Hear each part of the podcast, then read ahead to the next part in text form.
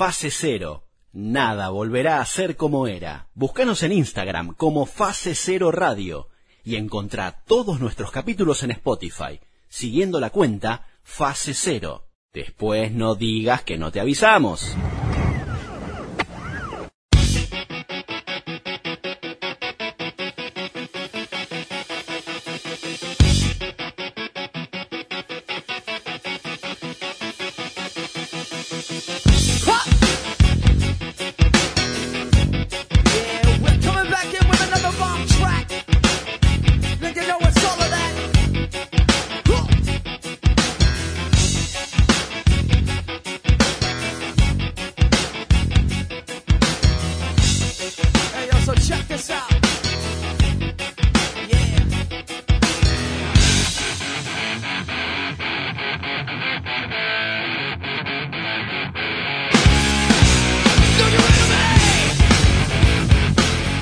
Bienvenidos a Fase Cero, donde nada volverá a ser como era este programa de radio podcast que estás escuchando por este mismo dial y te agradecemos desde ya.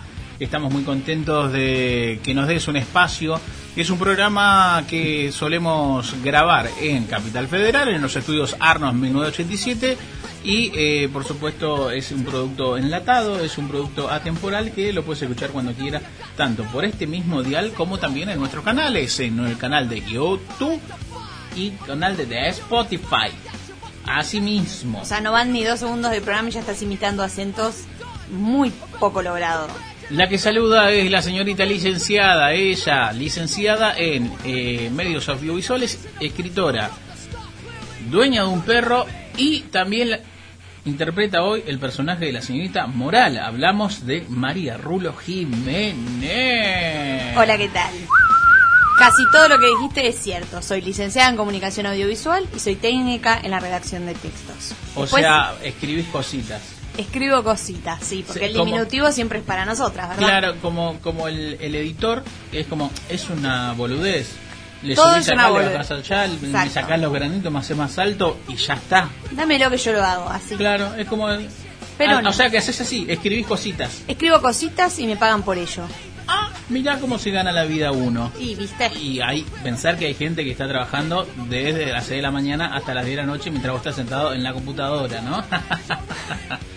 bueno, así es la presentación de este Lo peor programa. es que hay gente así, ¿eh? Sí. Mi nombre es Álvaro Barague, eh, yo soy periodista, soy casi licenciado, me faltan dos materias, pero podemos decir que soy licenciado. Mirá, si tuviera Nata acá, que Sí. también es licenciada, te diríamos que no. Pero hoy vamos a ser flexibles. ¡Vamos! Te vas a decir, ok, por dos materias, soy licenciado. Para mi papá que está en el cielo, papá, soy licenciado. El papá que está en el cielo no le crea. Y también el programa lo hacemos con nuestra compañera Natacha Grabre Camors, pero hoy no está. Eh, está tomando sus merecidos descansos debido a una situación de pandemia. Claro que sí. Parece que la van a echar del país y eh, como me refugio acá. Fue ausente con aviso porque, bueno, el contexto lo amerita. Hay veces que hay que cuidarse por prevención, hay que quedarse en casa y está bueno. Ay, y la versión esa de que invadía impuestos y estaba como... Se estaba por ir a Paraguay, no, ¿no? lo puedes decir acá. Ah, no va al aire. Después nos tira el sobre. Ok, perfecto, perfecto. Señores, muchas señores, señoritas, muchas gracias por escuchar. Esto es Fase Cero, ya escucharon la presentación y si quieren ver nuestros rostros, porque estamos en un programa de radio, pueden ir inmediatamente a nuestra cuenta de Instagram. Allí nos encuentran como Fase Cero Radio. ¿Y qué se va a encontrar la gente en ese perfil de eh, Instagram que tenemos? Que es el único, al menos por ahora, que tenemos abierto. No hay ningún, no hay Twitter, no hay Facebook, no hay nada. Hay solamente Instagram de Fase Cero. Falopita. Tranqui, tranqui, juega al pie. Ahí van a encontrar eh, un poco un resumen de las cosas que vamos recomendando, como para que tengan ahí un buscador más fácil, los libros que recomendamos, las películas, las series, ¿por qué no las boludeces que hablamos? Y también las entrevistas que vamos teniendo. En historias destacadas puedes encontrar todos nuestros horarios en distintas emisoras y también en link directo a Spotify, que también nos pueden encontrar como Fase Cero, y en YouTube como Fase Cero Radio. Así es, porque si muchas veces eh, nos llegaron mensajes tipo, che, no tengo Spotify, no tengo, no pago la cuenta, bueno, tranqui, no pasa nada. Acá solo gente con tarjeta de crédito. Bueno, entonces lo subimos a YouTube, donde también lo pueden escuchar todo de manera gratuita. Pero hay una pequeña diferencia entre la emisión de Spotify y la que vemos eh, en YouTube, María. Y que YouTube mm, existen las leyes eh, de derechos de autor y bueno, en YouTube no, no hay música, es más peladito el programa, más corto también, pero bueno, en Spotify y en las radios tienen la posibilidad de escucharlo completito con, con la música de nuestro operador, conductor, productor, Quique, con la operadora Kiki, con la de- Fantasmin. Él es un capo poniendo música. Bueno, señores, eh, hoy programa número 36. Hoy vamos a hablar eh, de literatura, vamos a hablar de cine, vamos a hablar de la columna de, de Fulbo, que es lo más importante, porque vamos a hablar de Huracán, bebé. También vamos a hablar, de, vamos a jugar al Tutti Frutti, vamos a tener la entrevista con el ganador de la trivia fase 0, que ya le vamos a contar más adelante de qué se trata la trivia. Y por supuesto también tendremos la entrevista del día. Vamos a escuchar las palabras de Paula Salazar. Ella es mecánica. Y hasta ahí la noticia. Bueno, pero ella es eh, mecánica de un equipo que compite en la primera división, por llamarlo de una manera, del automovilismo. Mira, Pavo. Mira, yo no sé ni lo que es una rueda. eh, y ella contaba que está bueno tener amigos porque después vos le haces el favorcito y ella, ella y le devuelven con un toma esto para vos, un fernecito, una cena, una picada Sabe. y va negociando, ¿entendés? Pero bueno, vamos a hablar con ella también de, de cómo fue meterse en ese mundo, porque la historia viene, cuenta que ella viene de la familia, lo hereda y demás, porque no es fácil, imagino yo, eh, tirarse y arreglar un auto, y más de, de carrera, de competencia, de automovilismo, decir, bueno, yo me encargo, y una mujer arreglando ahí es como, ¡epa! ¿Qué está haciendo señora? Sí, en este mundo no es sencillo, es más difícil ser mujer en todos los rubros, me imagino en uno que estereotipadamente tiene es para los hombres. así que- Exactamente.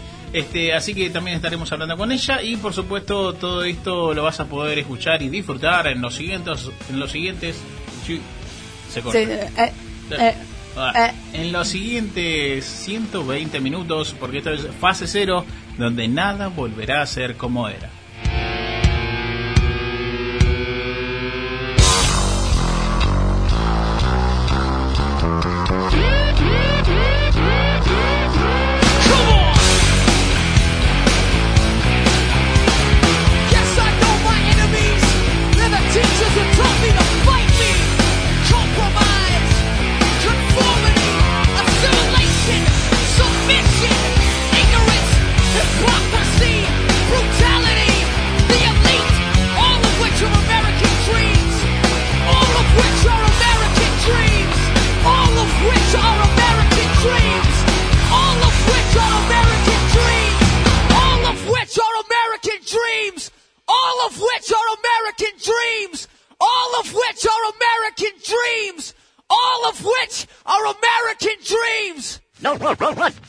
Mis estimados amigos, entusiasmo y alegría que ponga en cada ejercicio se verá reflejado en buenos resultados para su salud y su físico.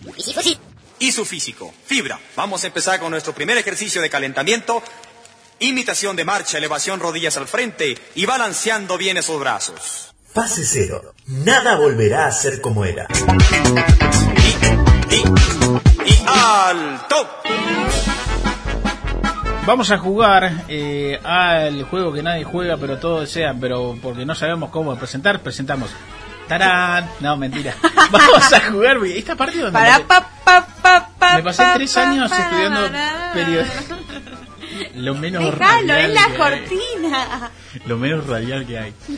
Estudié tres años periodismo, tres años locución, tres años eh, pre- eh, productor. Ninguno de esos paga mi sueldo. Y también estoy a punto de recibirme licenciado y no sé presentar una columna. Me Devuelvan. parece que es el, el fallo está en los docentes igual. Yo creo que el fallo está. Cuando seas licenciado, algo va a cambiar. ¿Qué va a cambiar? ¿Qué va a cambiar? automáticamente Voy a vas a, empezar a, saber. hacer. claro. A ver, hago una presentación sin, sin título de licenciado. Y después, después una claro, vamos a revisar los programas y vamos a saber que ahora sos mucho mejor cuando Va. te recibas. Acción.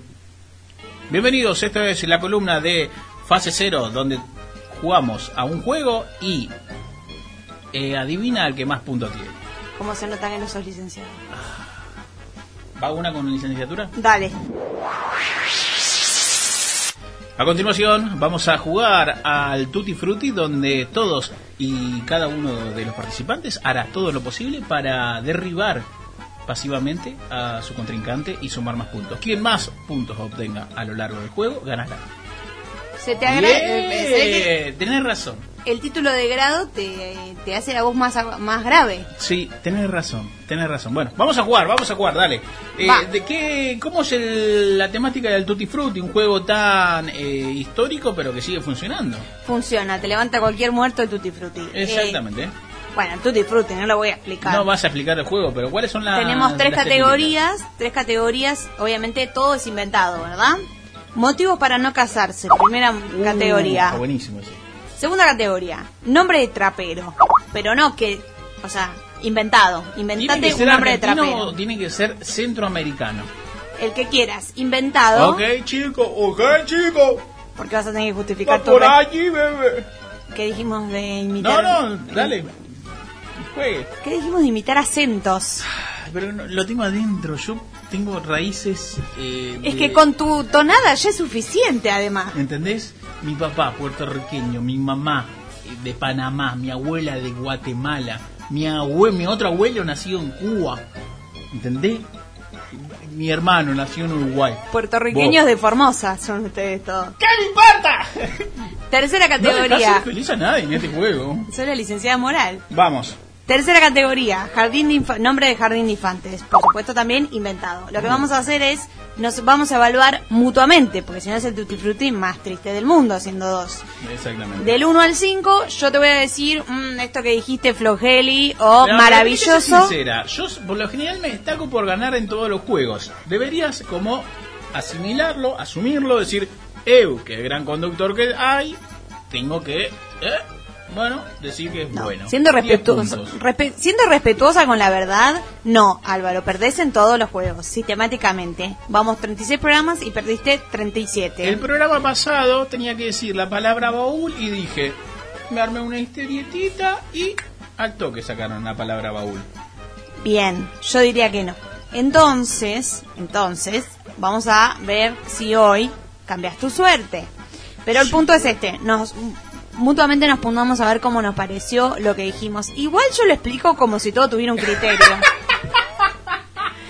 no sabemos que no. Vamos a jugar. Vamos a jugar y, ya Y está. vemos. Vaya, aproveche que vamos a un tema musical y vaya al baño.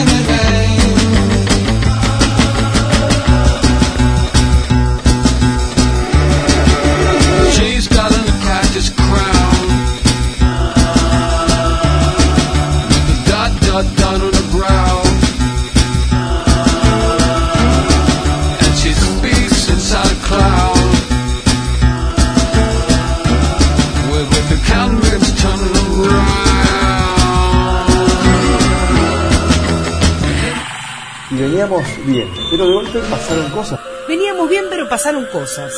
Cosas que pasaron, que pasaron en fase cero.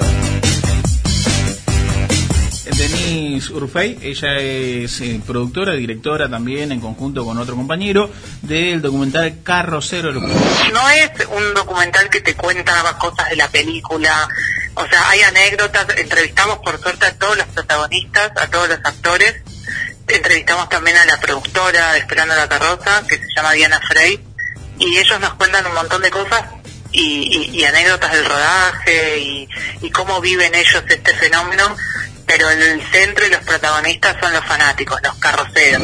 Y, y bueno, entre todas esas cosas que nos contaron, nos contaron que había grupos de gente que, que las locaciones, que se disfrazaban, que iban una o dos veces por año y, y- y armaban unos tours por ahí.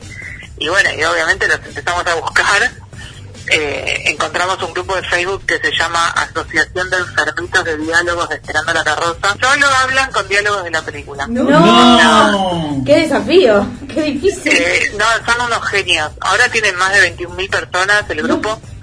Eh, no sé, hace mucho calor y todos comentarios con frases de la película. Y si no te echan. Pensá que hay niños también, que los mini carroceros que, que también la ven y se están todos los diálogos en el documental aparecen muchos chicos. Entonces es como algo que, que va de generación en generación, como que no, no se corta nunca. ¿Te, te preguntaste por qué genera todo lo que generó esta película Esperando la carroza? Eh, y no tenemos una sola respuesta. Eh, a mí lo que más me, me gusta responder es que es por el guion. El guion de Jacobo Lassner, que es increíble, tiene mucho humor negro, mucho grotesco. Es totalmente cotidiano, es muy reconocible lo que pasa, todos nos sentimos identificados con esa familia, con esa abuela que nadie se quiere hacer cargo. O es un dramón y a la vez es muy divertida la película, es muy graciosa. Eh, y el año que se estrenó, que fue apenas volvió la democracia, entonces también algo divertido, era como que te daban ganas de verlo. Viven las mismas personas que cuando se filmó. No. Eso, eso lo hace también más, más mítico. Son, es una tía con una sobrina y son unas señoras que ya son grandes y son las mismas. Y bueno, y están hartas, sacaron el timbre, eh, están con eso hace 35 años, así que están súper acostumbradas a que están en su casa y alguien sacándote una foto. Pero, pero tienen muy buena onda, obviamente no se puede entrar porque imagínate todo el tiempo hay alguien que quiera entrar a tu casa. no. Pero, pero Flavia, la dueña, tiene, tiene muy buena onda, si bien el documental aparece, así que la van a conocer y, y la van a querer. ¿Encontraste algún perfil de carroceros, tipo decir, che, hay esta- este tipo de gente es así hace... Bueno, hay algo que la película no sabemos bien explica- explicarlo bien, pero es un icono gay, de la comunidad gay. Eh, y eso lo, lo contamos también en el, en el documental, porque es verdad, eh, se convirtió eh, y de varones aparte, de, de gays varones. Eh, y ellos no lo saben explicar tampoco bien. Hay algo de medio al, al modo variano, Sí. ¿no? Los colores. Nos llegan mensajes diciendo era carrocero y no lo sabía, ahora puedo salir del closet, ahora puedo gritar que soy carrocero, por parte Mariano, por ejemplo, tampoco sabía, porque el nombre lo descubrimos a través del documental. Veníamos bien, pero de golpe pasaron cosas.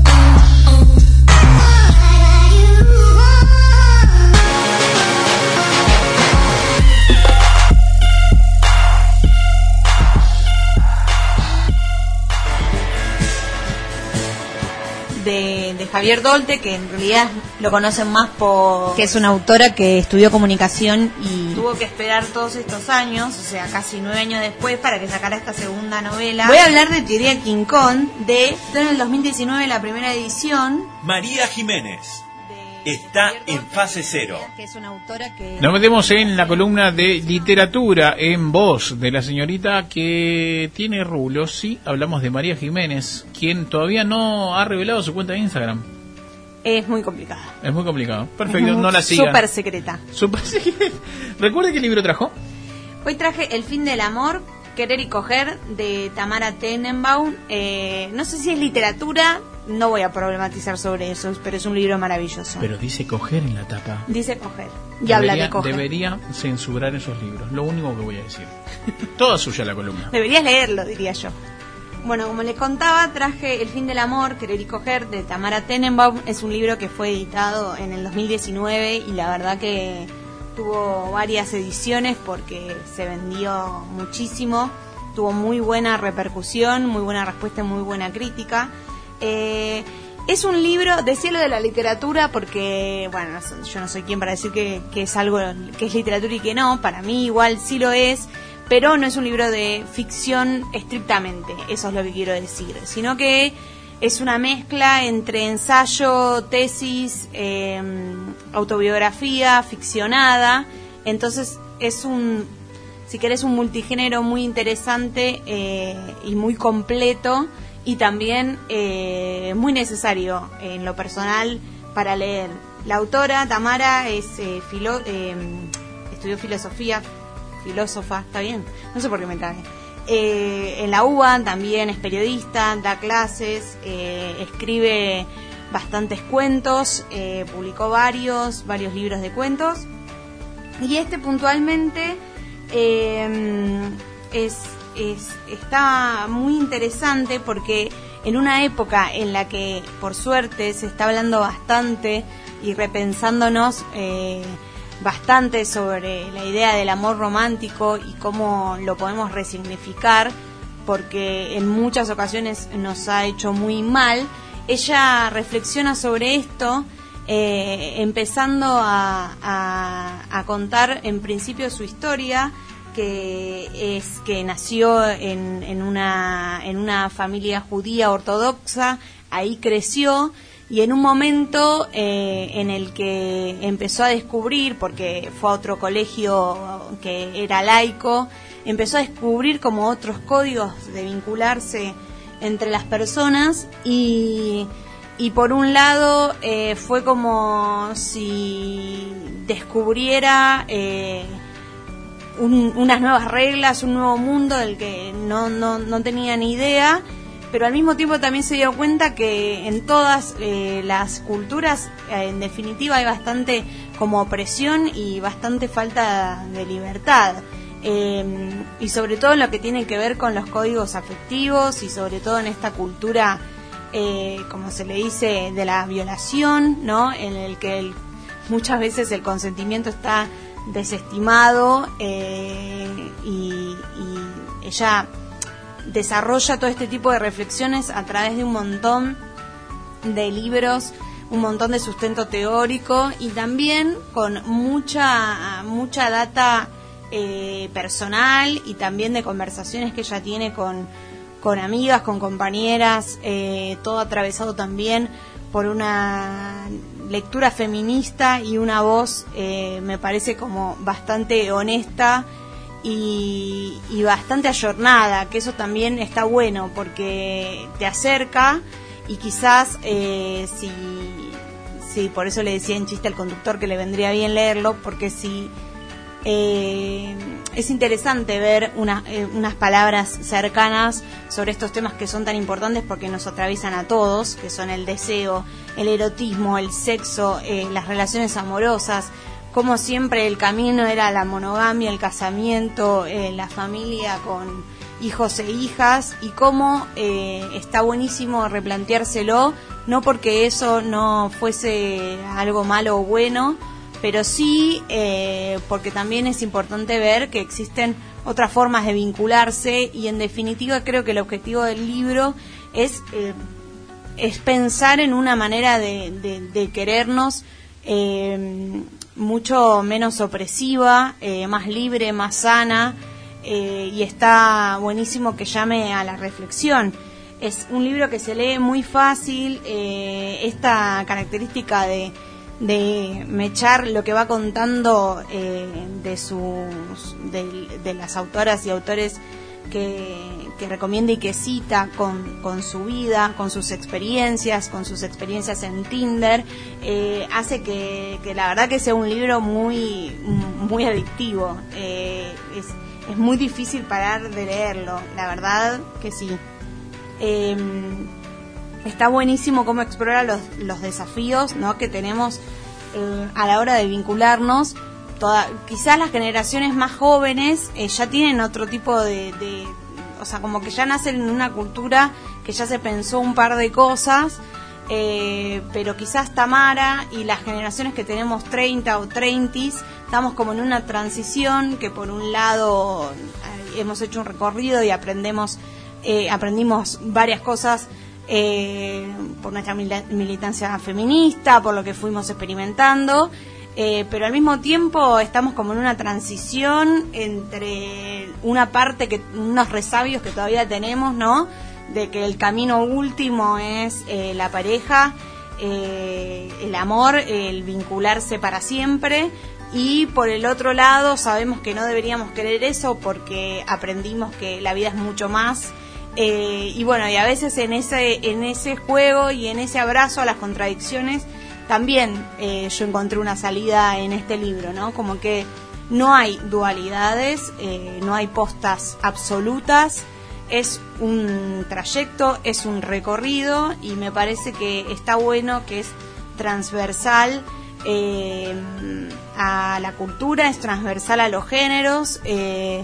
y son cosas que está buena está bueno que empecemos a charlar que sigamos charlando en realidad pero es refrescante tener autoras eh, para mí eh, nuevas que, que tienen mucho para decir. Así que eh, el fin del amor querer y coger de Tamara Tenenbaum lo, lo recomiendo mucho y espero que les guste. Me siento sincero y tanto que nunca puedo bailar. Cuando no lo está escuchando el corazón.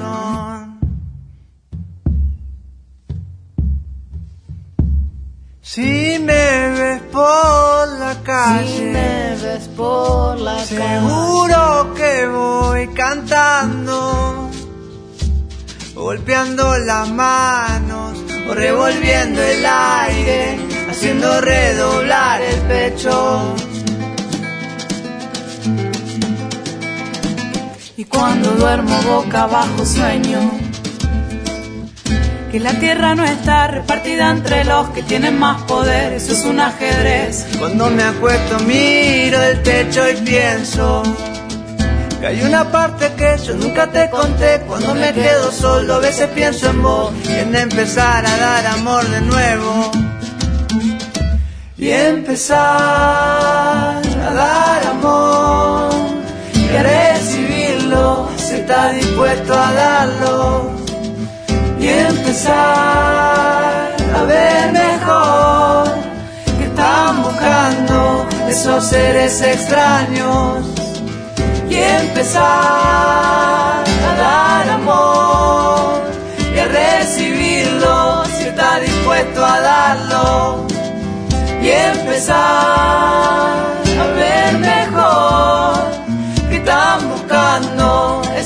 seres extraños y empezar a dar amor y a recibirlo si está dispuesto a darlo y empezar a ver mejor que están buscando esos seres extraños.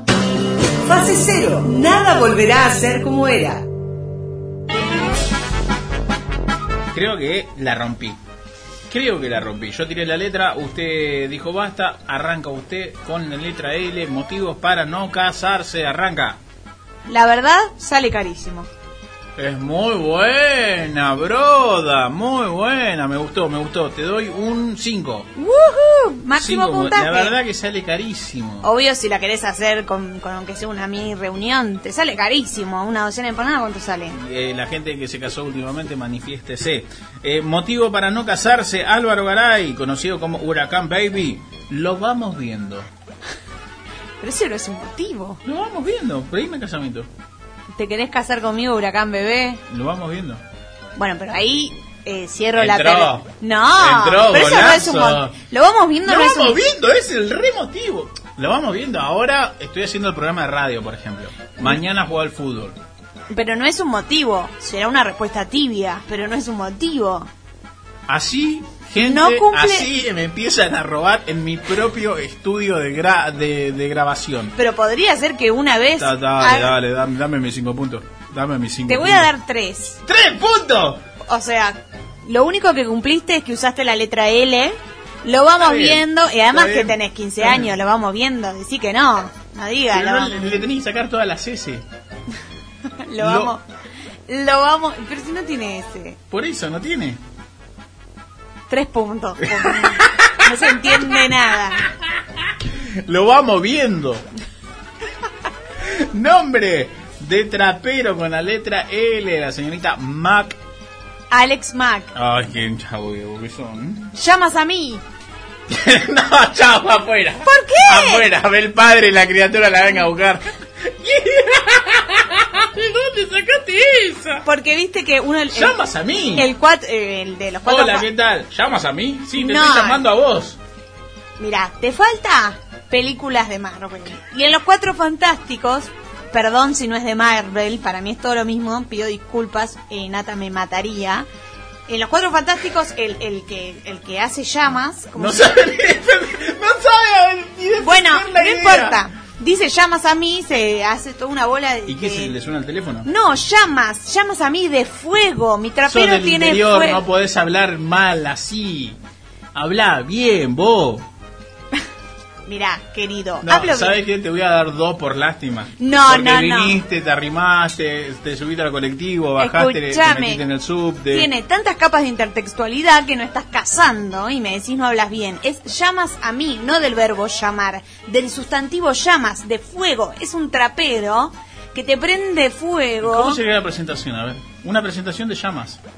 Llamas, eh, ahí viene llamas. Chao, Gila, afuera. Nada, Afuera, agradecí que te di dos puntos. Dale, te tengo que restar. Te tengo más que vale que el tuyo sea Te tengo que restar puntos a vos, en serio. Eh, Ya, o sea, una cosa es juego, el otro es robo. Por favor.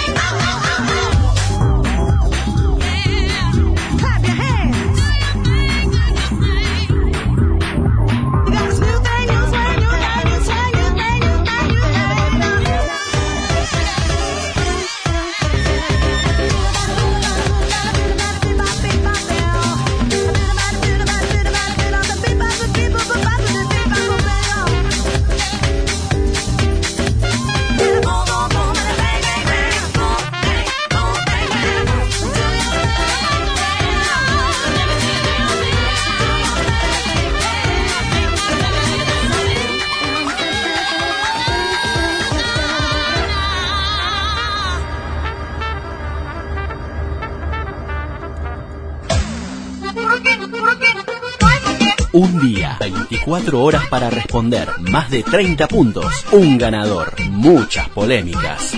¿Por qué? No hay por qué. Porque quieres, porque puedo y porque se me da la gana. La entrevista que realizamos porque queremos, porque podemos y porque se nos da la gana. La entrevista con el ganador de la trivia fase cero. A continuación. Nos metemos en la entrevista del No hay por qué, el torneo de trivias que nos tiene ya acostumbrada la gente que participa todas las semanas, querida María. Todas las semanas, los domingos específicamente, mandamos eh, en las historias de nuestro Instagram, que es Fase Cero Radio, una trivia, preguntas con opciones y la persona que responde más, que tiene más puntos, es eh, la auténtica ganadora y se gana lo que nadie quiere, pero todos piden, una entrevista en este programa. Escuchame este premio. ¿Cuál? La entrevista. en este Ah, yo pensé que le íbamos a dar un souvenir o algo así, o pasate a buscar un barbijo por la oficina, ¿viste que eso siempre dicen? Un abrazo virtual. Un abrazo virtual. Eh, el juego es un día, 24 horas para responder, más de 30 preguntas, un ganador, muchas polémicas, porque no hay por qué. La entrevista que realizamos porque queremos, porque, Porque podemos y porque, se, nos da la gana. Cada vez nos sale peor. Sí, exactamente. Gracias por pagar este servicio. La entrevista con el ganador de la trivia de Fase Cero de esta semana tiene que ver con Ian. Él está conectado ya telefónicamente y lo saludamos, Ian, desde Buenos Aires. Álvaro, María, esto es Fase Cero. ¿Cómo andás? Mucho gusto, ¿cómo andan? ¿Todo bien? Te, te noto tranquilo, relax, terminaste de trabajar, estás trabajando, estudiar, ¿en qué situación estás ahora? Ojalá tuviera trabajo. Ah, qué buena Así que, pregunta. Algo de, algo de que quejarme. Sí, eso es bueno, eso es bueno, sí. Hoy clase, así que... Bien. Tranquilo soy. Tranquilo, perfecto. Este, primero, gracias por participar. Sos el ganador de las trivias. eh, y nos metemos rápidamente en dos sobres. Tenemos dos sobres arriba de la mesa, querido Ian. Uno de los sobres eh, se titula Si tuviera eh, plata me iría del país. Y el segundo sobre dice Si volvieran a ser sería hincha huracán. ¿Cuál sobre elegís? Y arrancamos con las preguntas. Aguante Newell. Entonces, ¿qué sobre elegís? El primero, si tuviera plata me iría del país. Listo, perfecto. Abrimos el primer sobre. Aquí lo tenemos. Las preguntas son Ian. Atención, la falsa presentación para Ian, el ganador de la trivia fase 0, dice eh, que se enoja mucho con los dueños que sacan a pasear a sus perros sin correa. Primera pregunta. Segunda pregunta. Nunca escuchó un cassette. Y escuchá esto, muy, muy, muy poco llegó a escuchar CD. Y la tercera y última falsa presentación. Eh, una vez quiso arreglar un celular y lo terminó rompiendo del todo al punto de que no se pudo volver a usar ese celular. Las tres falsas presentaciones para Ian, el ganador de la trivia fase 0. Ian, que te enojas, ¿es verdad que te enojas con los dueños que sacan a pasear a sus perros sin correa? Bastante. Bastante porque hay algunos perros que son modestos, te ladran y yo soy violento, pero si me un perro a la nada, me viene a querer morder, no me gusta para los animales, pero bueno, en defensa propia le tendría que patear la boca, pero Pero, eh, pero es como no saber qué reaccionar, ¿no? Si putear primero al dueño o frenar al perro. Es como, ¿qué hago en esta No, situación? perro, eh, yo podría al dueño, porque el perro no tiene la culpa. Tal le cual. tiene culpa por haber perdido una patada o una piña, lo que pasó de momento, y después sí, lo acabo de patear en, cualquier idioma. Claro. De cualquier provincia de, de Argentina, tucumano, lo que sea. Y, y, y la, y la entiendo que ya lo hiciste. La primera reacción, la primera reacción del dueño, ¿cuál es? Disculpa, se me escapó. Sí. A mí me ha pasado, perdón, a mí me ha pasado de, de que ni siquiera me pidieran disculpas, disculpas, se me escapó, sino como que era una decisión consciente del dueño dejar que sus perritos, porque eran tres Ah. chiquititos, sean libres. Y como yo venía con mi Ah. perro atado, se le venían al humo. Y el tipo me miraba como diciendo, no hacen nada. Pero capaz que mi perro sí, pero capaz que igual no los quiero cerca. Claro, el, el tema está que no sé qué genera más molestia, que el perro sea grande o que sean tres chiquititos. No, es como... No, es peor la cantidad, es peor la cantidad. Es peor la cantidad, claro, porque son los chiquititos blancos particularmente que te dicen, ¡Guau, guau, guau! la pierna, y yo, ¡ay, sonido! ¡ah! Y el agudo del ladrido. Oh, eso es lo mal- más molesto. Segunda falsa Y Sí. peor que sean muchos, imagínate que sean tres y sean tres perros grandes. Ya como que me salen. Me salen los ojos de adentro y me dan ganas de putear al dueño. No sé si pegarle. Claro, Putearlo claro. y que se ganas. Segunda falsa presentación, Ian. Eh, Nunca escuchaste un cassette y es verdad que escuchaste muy, muy pocos CDs. Falsa. Falsa.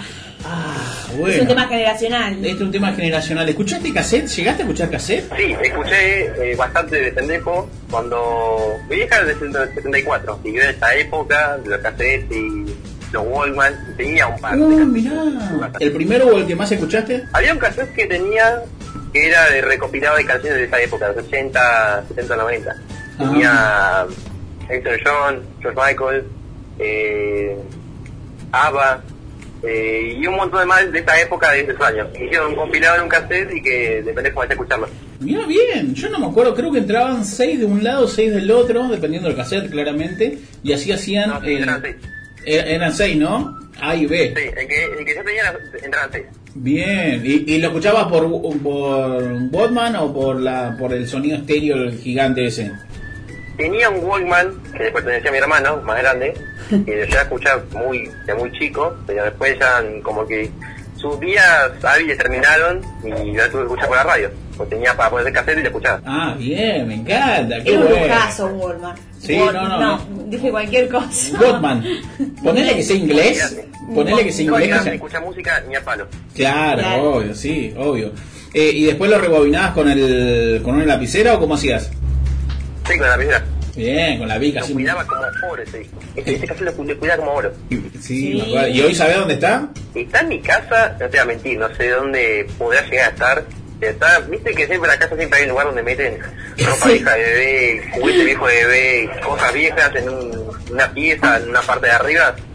En la Sí. pieza de mi hija arriba y está un techito con que está metido todo ahí, ahí tengo que buscarlo. Claro, es como ponerlo arriba, ponerlo arriba y después nunca más, ¿viste? Y además para colmo... Exactamente, exactamente, y yo lo guardo específicamente un lugar donde yo me acuerdo, pero Claro. tengo mi viejo que ya la mañana a buscar, cuando busca algo desordena todo en el proceso. Eh, y En después- un lugar y andás a ver dónde después llegaste. Y, y después te, te pasa, no sé si te mudaste ya más de una vez, que empezás a buscar cosas y encontrás, ¿viste? Y decís, lo tiro, no, no lo tiro, no, lo guardo, lo guardo. Y no sabés para qué lo vas a guardar. Tiren, el consejo es tiren. No, bueno, No, esa... no me mudé.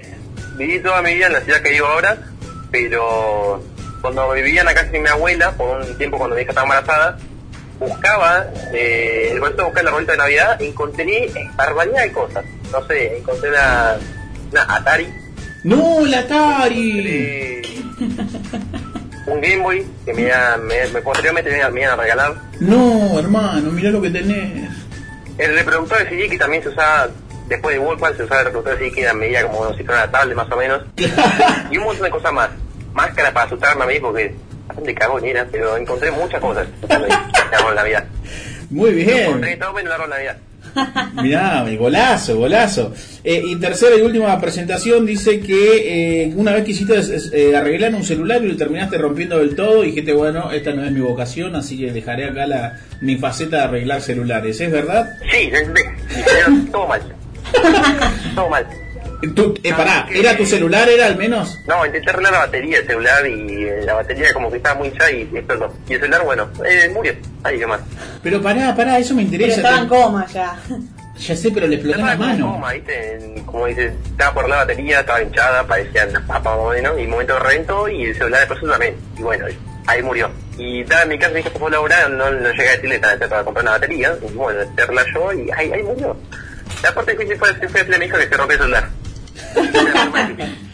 Eh, Ian, ahora sí, todo, todo el aire para vos. Eh, tu presentación. ¿Quién es Ian? ¿Quién es el ganador de la trivia fase 0? Eh, contarle a la gente. No, bueno, primero que nada, hola, me llamo Ian, eh, me dicen el negro. Eh, te voy a decir la verdad. Pronto. Yo tiré por tirar alguna de las preguntas de encuestas que adiviné de casualidad y algunas sabía. Bien. Pero nada, gracias a, gracias a eso, al azar, eh, hasta al aire, estoy acá. Nada, un gusto estar acá. Bien. La suerte es un factor que muchos ganadores manifiestan que tuvieron en las trivias, ¿eh? No no, en mi caso es muy exagerado, como que diría. Yo tiro por tirar y la mayoría de las veces Me parece que es por ahí, Ian. Eh. Eh, Es más honesto que googlear. Sí, sí.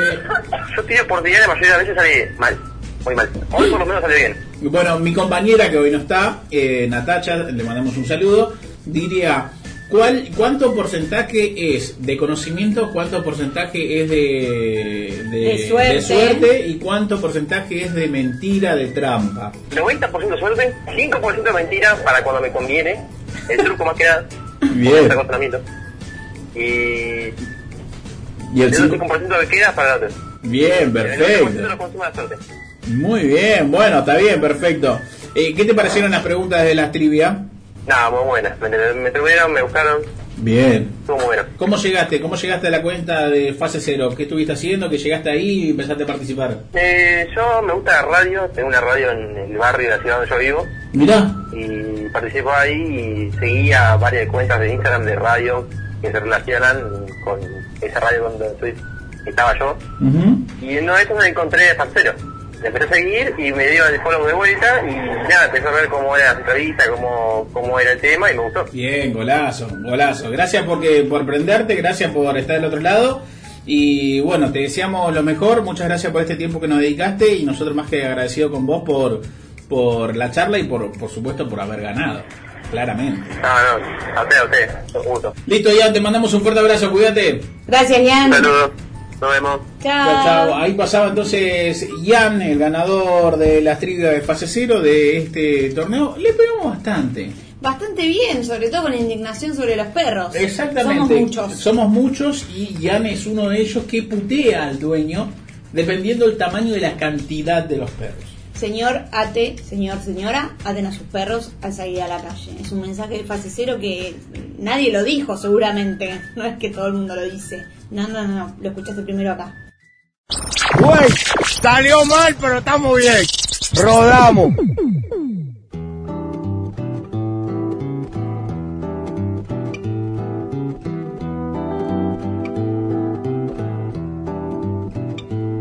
La conocí en una bailanta, todo apretado.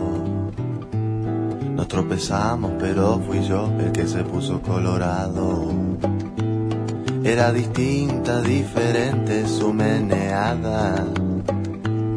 Y un destello inteligente había en su mirada.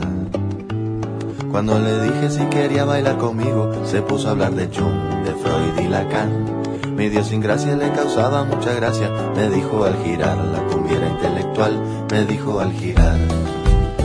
Ah, Jung, Freud, Simone de Beauvoir, Goethe, Gershwin, Kurt, Weil, Guggenheim. Estudiaba una carrera poco conocida. Algo que ver con letra y filosofía. Era linda y hechicera su contoneada. Y sus ojos de lince me atravesaban. Cuando intenté arrimarle mi brazo, se puso a hablar de Miller, de Lenin y Picasso. Y si osaba intentar robarle un beso, se ponía a leer de Neruda unos versos. Me hizo mucho mal, la cumbiera intelectual no la puedo olvidar. Esa cumbiera intelectual. Si le decía vamos al cine rica, me decía veamos una de Culturica. Si le decía vamos a leer las flores, me hablaba de Virginia Woolf y sus amores. Me hizo mucho mal, la cumbiera intelectual no la puedo olvidar. Esa cumbiera intelectual.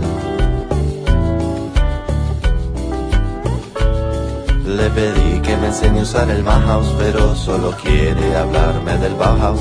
Le pregunté si era chorra o rockera, me dijo que Trustein era re tortillera, no la puedo olvidar.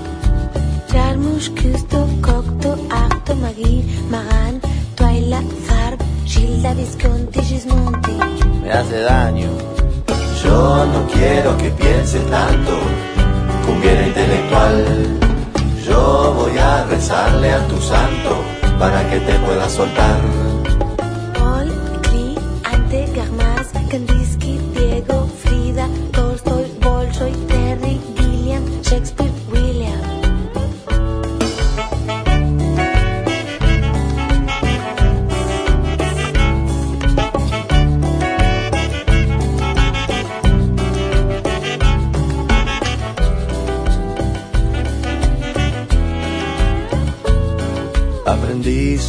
Sobre un tal Gese y de un Thomas Mann.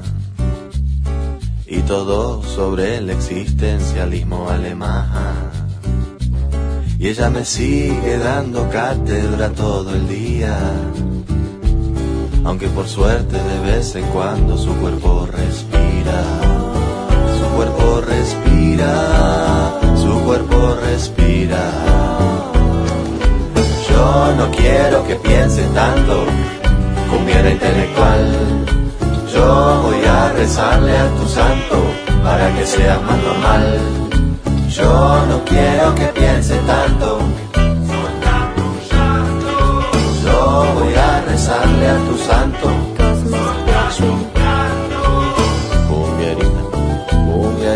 Kandinsky, Diego, Frida, Tolstoy, Bolshoi, mamacita. Shakespeare, William.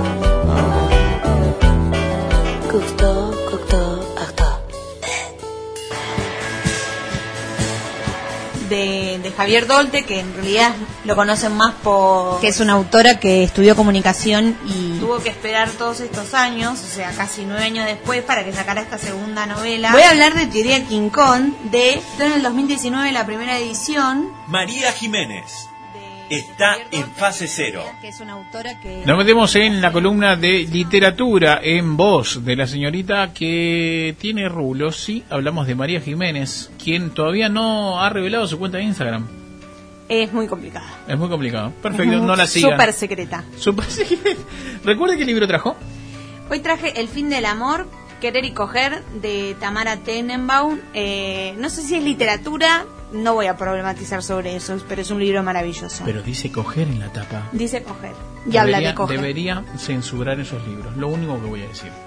Toda suya la columna. Deberías leerlo, diría yo. Bueno, como les contaba, traje El fin del amor, querer y coger, de Tamara Tenenbaum. Es un libro que fue editado en el 2019 y la verdad que tuvo varias ediciones porque se vendió muchísimo. Tuvo muy buena repercusión, muy buena respuesta y muy buena crítica. Eh, es un libro de cielo de la literatura porque, bueno, yo no soy quien para decir que, es algo que es literatura y que no. Para mí igual sí lo es pero no es un libro de ficción estrictamente, eso es lo que quiero decir, sino que es una mezcla entre ensayo, tesis, eh, autobiografía, ficcionada, entonces es un, si querés, un multigénero muy interesante eh, y muy completo y también eh, muy necesario en lo personal para leer. La autora, Tamara, es eh, filo- eh, estudió filosofía, filósofa, está bien, no sé por qué me traje. Eh, en la UBA también es periodista, da clases, escribe bastantes cuentos, publicó varios, varios libros de cuentos.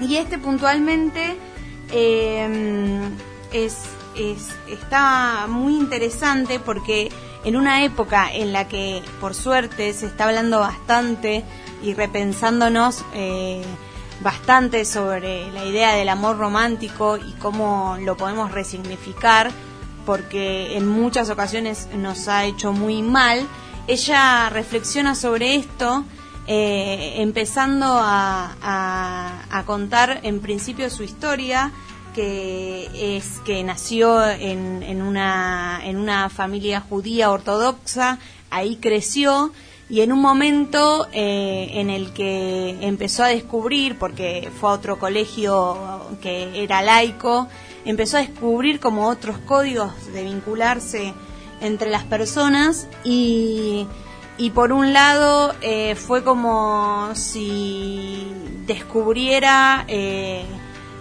un- unas nuevas reglas, un nuevo mundo del que no, no, no tenía ni idea, pero al mismo tiempo también se dio cuenta que en todas eh, las culturas, eh, en definitiva, hay bastante como opresión y bastante falta de libertad.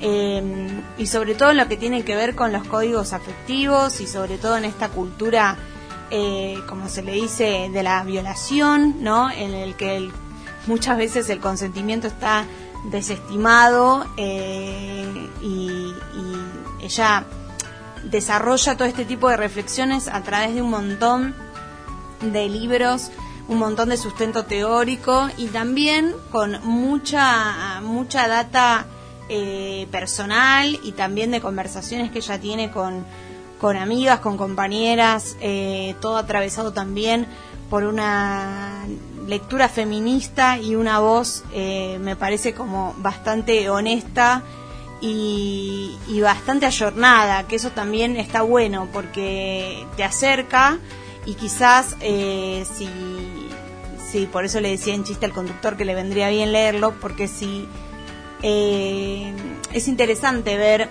eh, unas palabras cercanas sobre estos temas que son tan importantes porque nos atraviesan a todos, que son el deseo, el erotismo, el sexo, eh, las relaciones amorosas, como siempre el camino era la monogamia, el casamiento, eh, la familia con hijos e hijas y cómo eh, está buenísimo replanteárselo, no porque eso no fuese algo malo o bueno, pero sí eh, porque también es importante ver que existen otras formas de vincularse y en definitiva creo que el objetivo del libro es, eh, es pensar en una manera de, de- querernos eh, mucho menos opresiva, eh, más libre, más sana y está buenísimo que llame a la reflexión.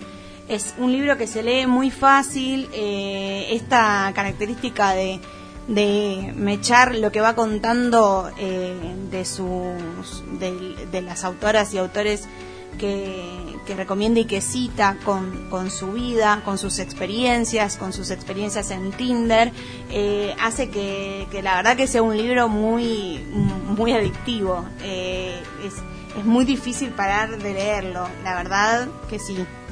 Eh, está buenísimo cómo explora los, los desafíos ¿no? que tenemos eh, a la hora de vincularnos. Toda, quizás las generaciones más jóvenes eh, ya tienen otro tipo de, o sea, como que ya nacen en una cultura que ya se pensó un par de cosas, eh, pero quizás Tamara y las generaciones que tenemos 30 o 30 estamos como en una transición que por un lado hemos hecho un recorrido y aprendemos aprendimos varias cosas eh, por nuestra militancia feminista, por lo que fuimos experimentando, eh, pero al mismo tiempo estamos como en una transición entre una parte que unos resabios que todavía tenemos, ¿no? De que el camino último es eh, la pareja, eh, el amor, el vincularse para siempre. Y por el otro lado sabemos que no deberíamos querer eso porque aprendimos que la vida es mucho más eh, y bueno, y a veces en ese, en ese juego y en ese abrazo a las contradicciones, también eh, yo encontré una salida en este libro, ¿no? Como que no hay dualidades, eh, no hay postas absolutas, es un trayecto, es un recorrido y me parece que está bueno que es transversal a la cultura, es transversal a los géneros. Y son cosas que está buena está bueno que empecemos a charlar que sigamos charlando en realidad pero es refrescante tener autoras eh, para mí eh, nuevas que, que tienen mucho para decir.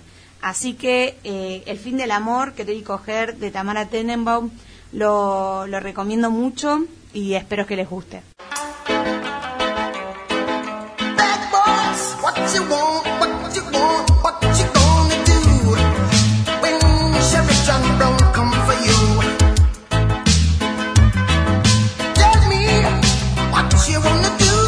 what you gonna do? Yeah, bad boys, bad boys, what you gonna do? What you gonna do when they come for you? Bad boys, bad boys, what you gonna do? What you gonna do when they come for you? When you were eight and you had bad traits, you go to school and learn the golden rule. So why are you acting like a bloody fool? If you get hot, then you must get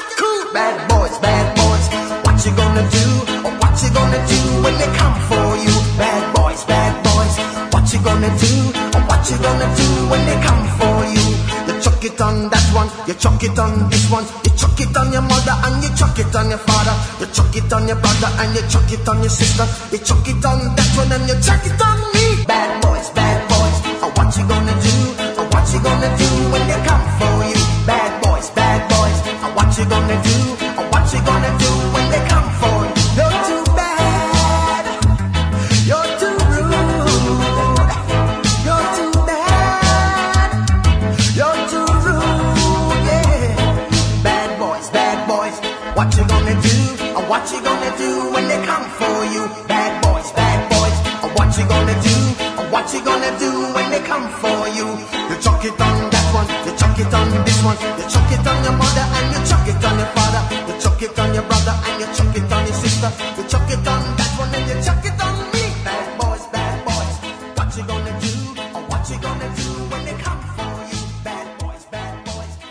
Que si salís a la calle, ponete el barbijo. Que mantené la distancia. Que el barbijo por encima de la nariz. Que sí a las reuniones. Que no a las reuniones. Ponete alcohol. Que subite el barbijo. Y así todos los putos días. ¿Cuándo mierda se termina esta porquería? Fase cero. Nada volverá a ser como era. De su madre, esta pandemia del orto que no me deja salir con mi novia, no puedo hacer un carajo, no puedo poner el salir con mis amigos.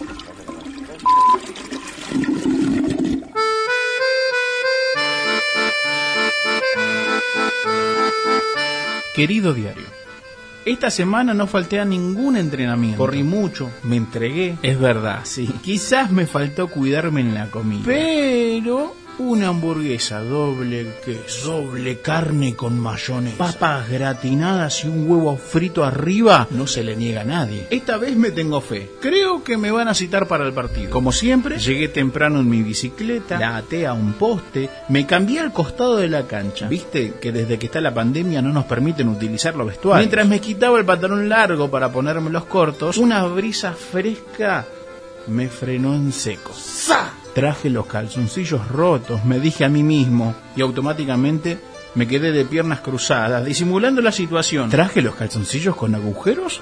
¿O eran los nuevos? ¿Habré dejado el calzoncillo nuevo arriba de la mesa que no los traje? Mientras el resto del equipo continuaba cambiándose, yo disimuladamente me miré por entre las piernas para encontrar el problema. Uf, Zafé, solo fue viento. Me pegué terrible cagazo. Pensaba, yo soy malo jugando al fútbol. Sí, tal vez, quizás. Ni siquiera voy al banco de suplentes. Bueno, vamos bien. Y ahora tenía que seguir soportando la cargada de mis compañeros por usar ropa interior rota. No, era el colmo. Por suerte, no pasó.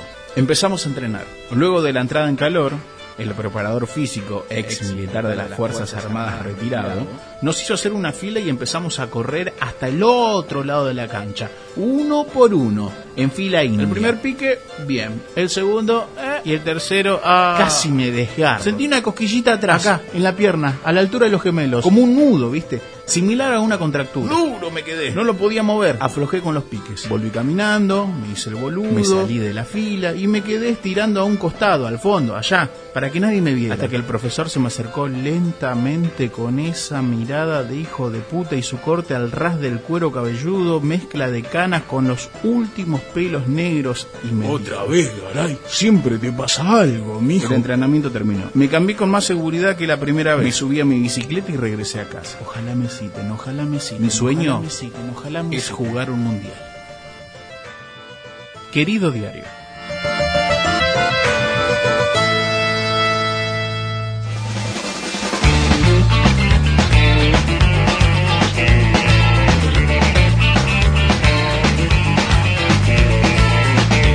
tenemos allí, abandonado allí,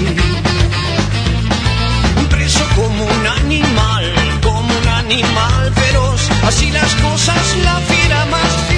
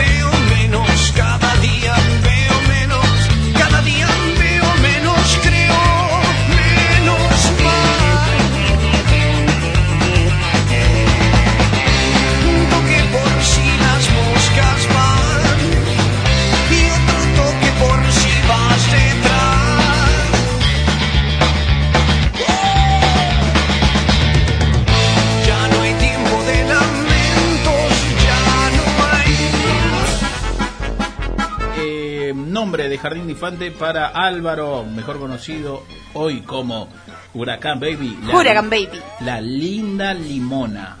La linda limona, como Sí. para no queden dudas de que la letra era la L. Exactamente, la linda limona. Usaste el limón para todo. No entiendo qué es tu pregunta. La linda limona. La linda limona. ¿Dónde va tu hijo? Va en la linda limona. ¿Qué es una limona? Limona es el género femenino del limón. ¿Y por qué tiene que ser linda? Eh, Porque hay algunos que lo consideran eh, feo. Yo lo considero lindo. Claro, pero... ¡Oh, yeah! Se aleja, insista. ¡Tres puntos! ¡Tres puntos para Huracán Baby! No esperabas esa respuesta, baby. No esperabas esa respuesta. Pero digo, ¿por baby. qué es importante que Está sea dando linda? mucha vuelta. Salí de la rotonda, dame los puntos. Dale, dale, dale, vamos a seguir ahí. Los oyentes están Pero todo expectantes. Ya pasa- va, ya, van, que van, que ya termina el programa. Todo pasa en tu mente. Hay gente en Oliva, en Córdoba, eh, la gente de Luján, allí también, en Bernardo Irigoyen, que quieren ir al baño, pero quieren saber cómo se desenvuelve esto. Dame los cinco puntos que son muy buenos. No, porque me gustaría, si vamos a hacer una institución para jardín de infantes, ¿por qué no decir, por qué la linda? Primero que es una limona, todavía no, no me queda claro. Eso es- puede ser interesante. Capaz que es una palabra que no conozco. No Pero ¿por qué no puede ser cultura otro adjetivo que no sea linda? Eh, qué buena pregunta. La Pero la gente que estudió y se capacitó para esto dijo, la linda limona. y además ha cerrado el, eh, un- una nena o un nene Uy, no cuántas a vueltas para dar un punto, la puta madre. Tres. Tres. ¿Eh? Tres. ¿Me apuras? Está bien, está bien. Yo lo único que voy a hacer es invocar a seguidores a que se manifiesten en apoyo emotivo al conductor de este programa, que soy yo, Álvaro Garay. Diccionario Integral de la Real Academia Argenta. Me encantó su carita, su carita de niño. Es perfecto, es dulce, es tierno. Para los que no saben, Justin es de Pisces. El signo de Pisces. Justin Bieber es de Pisces. Grupo prematuro de cíclopes en busca de alimento. Determinación de la manada de salvajes que ataca a jóvenes adolescentes de estereotipos cuales Tincho, Mili Pili, con dólares en su cuenta. Con efectos secundarios de trastorno del sueño, falta de actividades motoras y complejo para identificar una bandera celeste y blanca con un trapo de piso durante un concierto. Atención, su consumo puede provocar la muerte. Diccionario Argento, para el argentino. ¿Viste? Porque aparte de decir boludeces, también te educamos. Fase cero, sirviendo a la comunidad.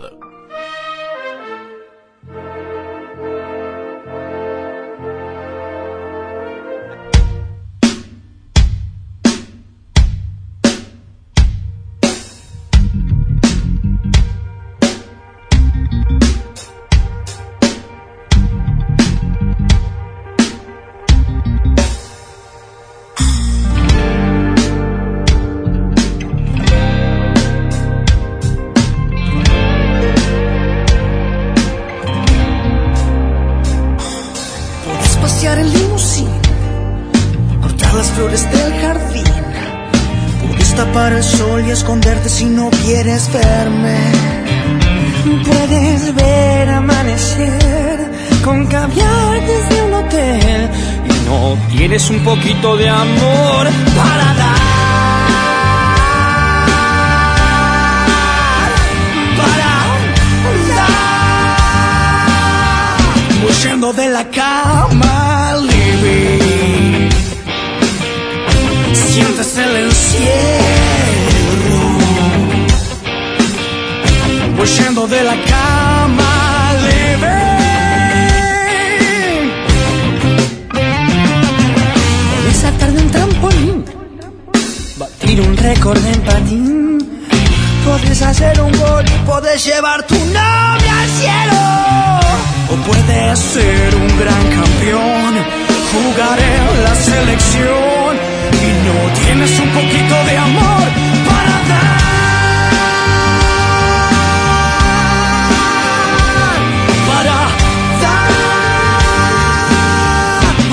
Voy yendo de la cama, living. Sientes el encierro. Voy yendo de la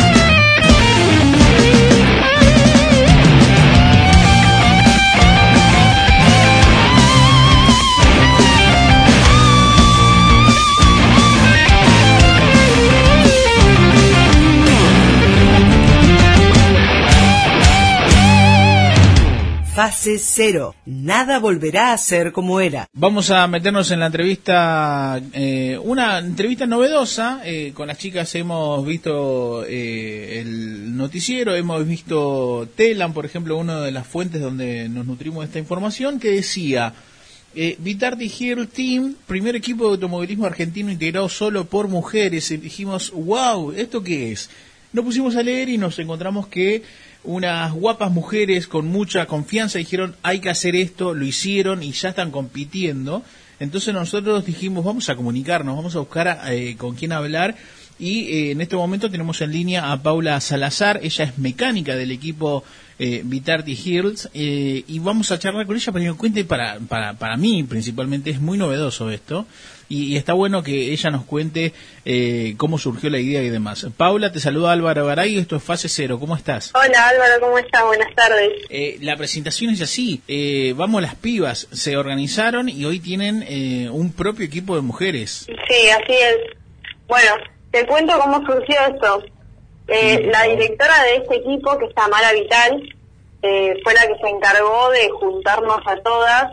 Ella nos fue conociendo en todo este tiempo en el automovilismo, eh, ya que tenemos amigos en común, especialmente yo. Eh, bueno, fue conociendo pilotos, mecánicas eh, y, y conociendo el ambiente. Y ahí fue cuando se le ocurrió la idea eh, de que hagamos un equipo enteramente femenino, porque vio que había condiciones en nosotras de poder llevarlo adelante sin necesidad de, de algún hombre. Y, y este este tiempo, bueno, eh, como vos decís, a ella eh, todo nace con una idea, ¿no? Eh, hablamos de Tamara Vital, la, la jefa del equipo.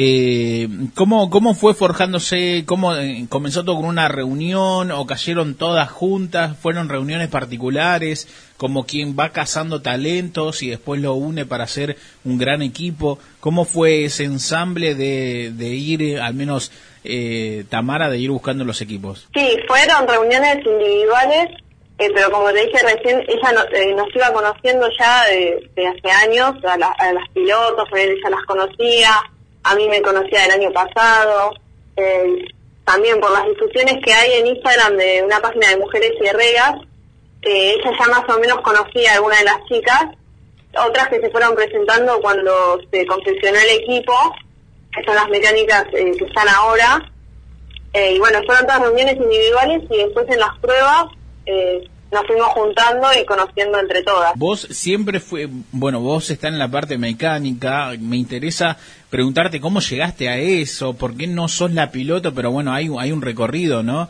Eh, ¿cómo, ¿Cómo desembarcaste eh, primero en tu rol de, de mecánica? ¿De qué te ocupás? ¿Cómo llegaste a ello? ¿Desde cuándo estás? Bueno, te cuento mi historia. Sí, obvio. Yo sal- salí del colegio, mi papá corrió toda la vida, ¿viste? En, en una categoría zonal. Eh, salí del colegio y me puse a estudiar mecánica para poder armarme mi auto de carrera como hacía él. Y, y bueno, obviamente con la idea de ser la piloto. Claro. Eh, bueno, ya, ya van dos años de que estoy ahí en el proceso entre el estudio y el trabajo y todo, eh, terminando el auto.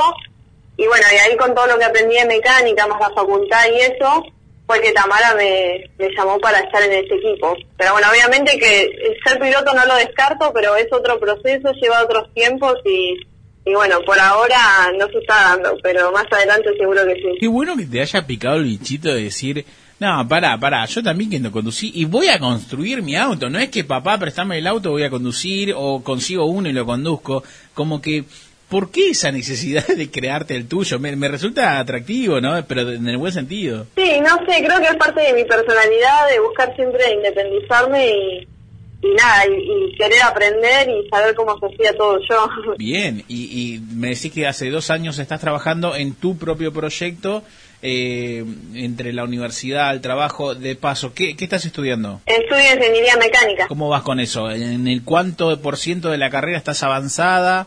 Eh, sin Y encontrar... estoy casi, sí, estoy casi en la mitad de la carrera. Ah, Lo que pasa es que mientras, mientras tuve que hacer cursos de práctica, porque en la facultad es todo teoría, y, y la mecánica se aprende más haciendo, ¿viste? En el- Metiendo mano en el auto, desarmando, armando. Entonces, como que fui a la par con otros cursos, eh, más el proyecto ese del auto mío, y creo que aprendí más en el taller que, en la facultad, pero bueno, son como dos partes distintas, dos complementos. Son dos universidades diferentes, ¿no? Una donde tenés que ir como, bueno, eh, tenés un horario y quizás en el taller no tenés un horario, simplemente es hasta que te salga. Es quizás el trabajo todos los días hasta que te diga, bueno, está hecho el trabajo. Y eso quizás puede llevar una semana como 20 minutos. Sí, hubo días que iba al taller un ratito y me iba, llevaba un repuesto, lo dejaba ahí y volvía al día siguiente y cosas así, porque el auto estaba desarmado enteramente.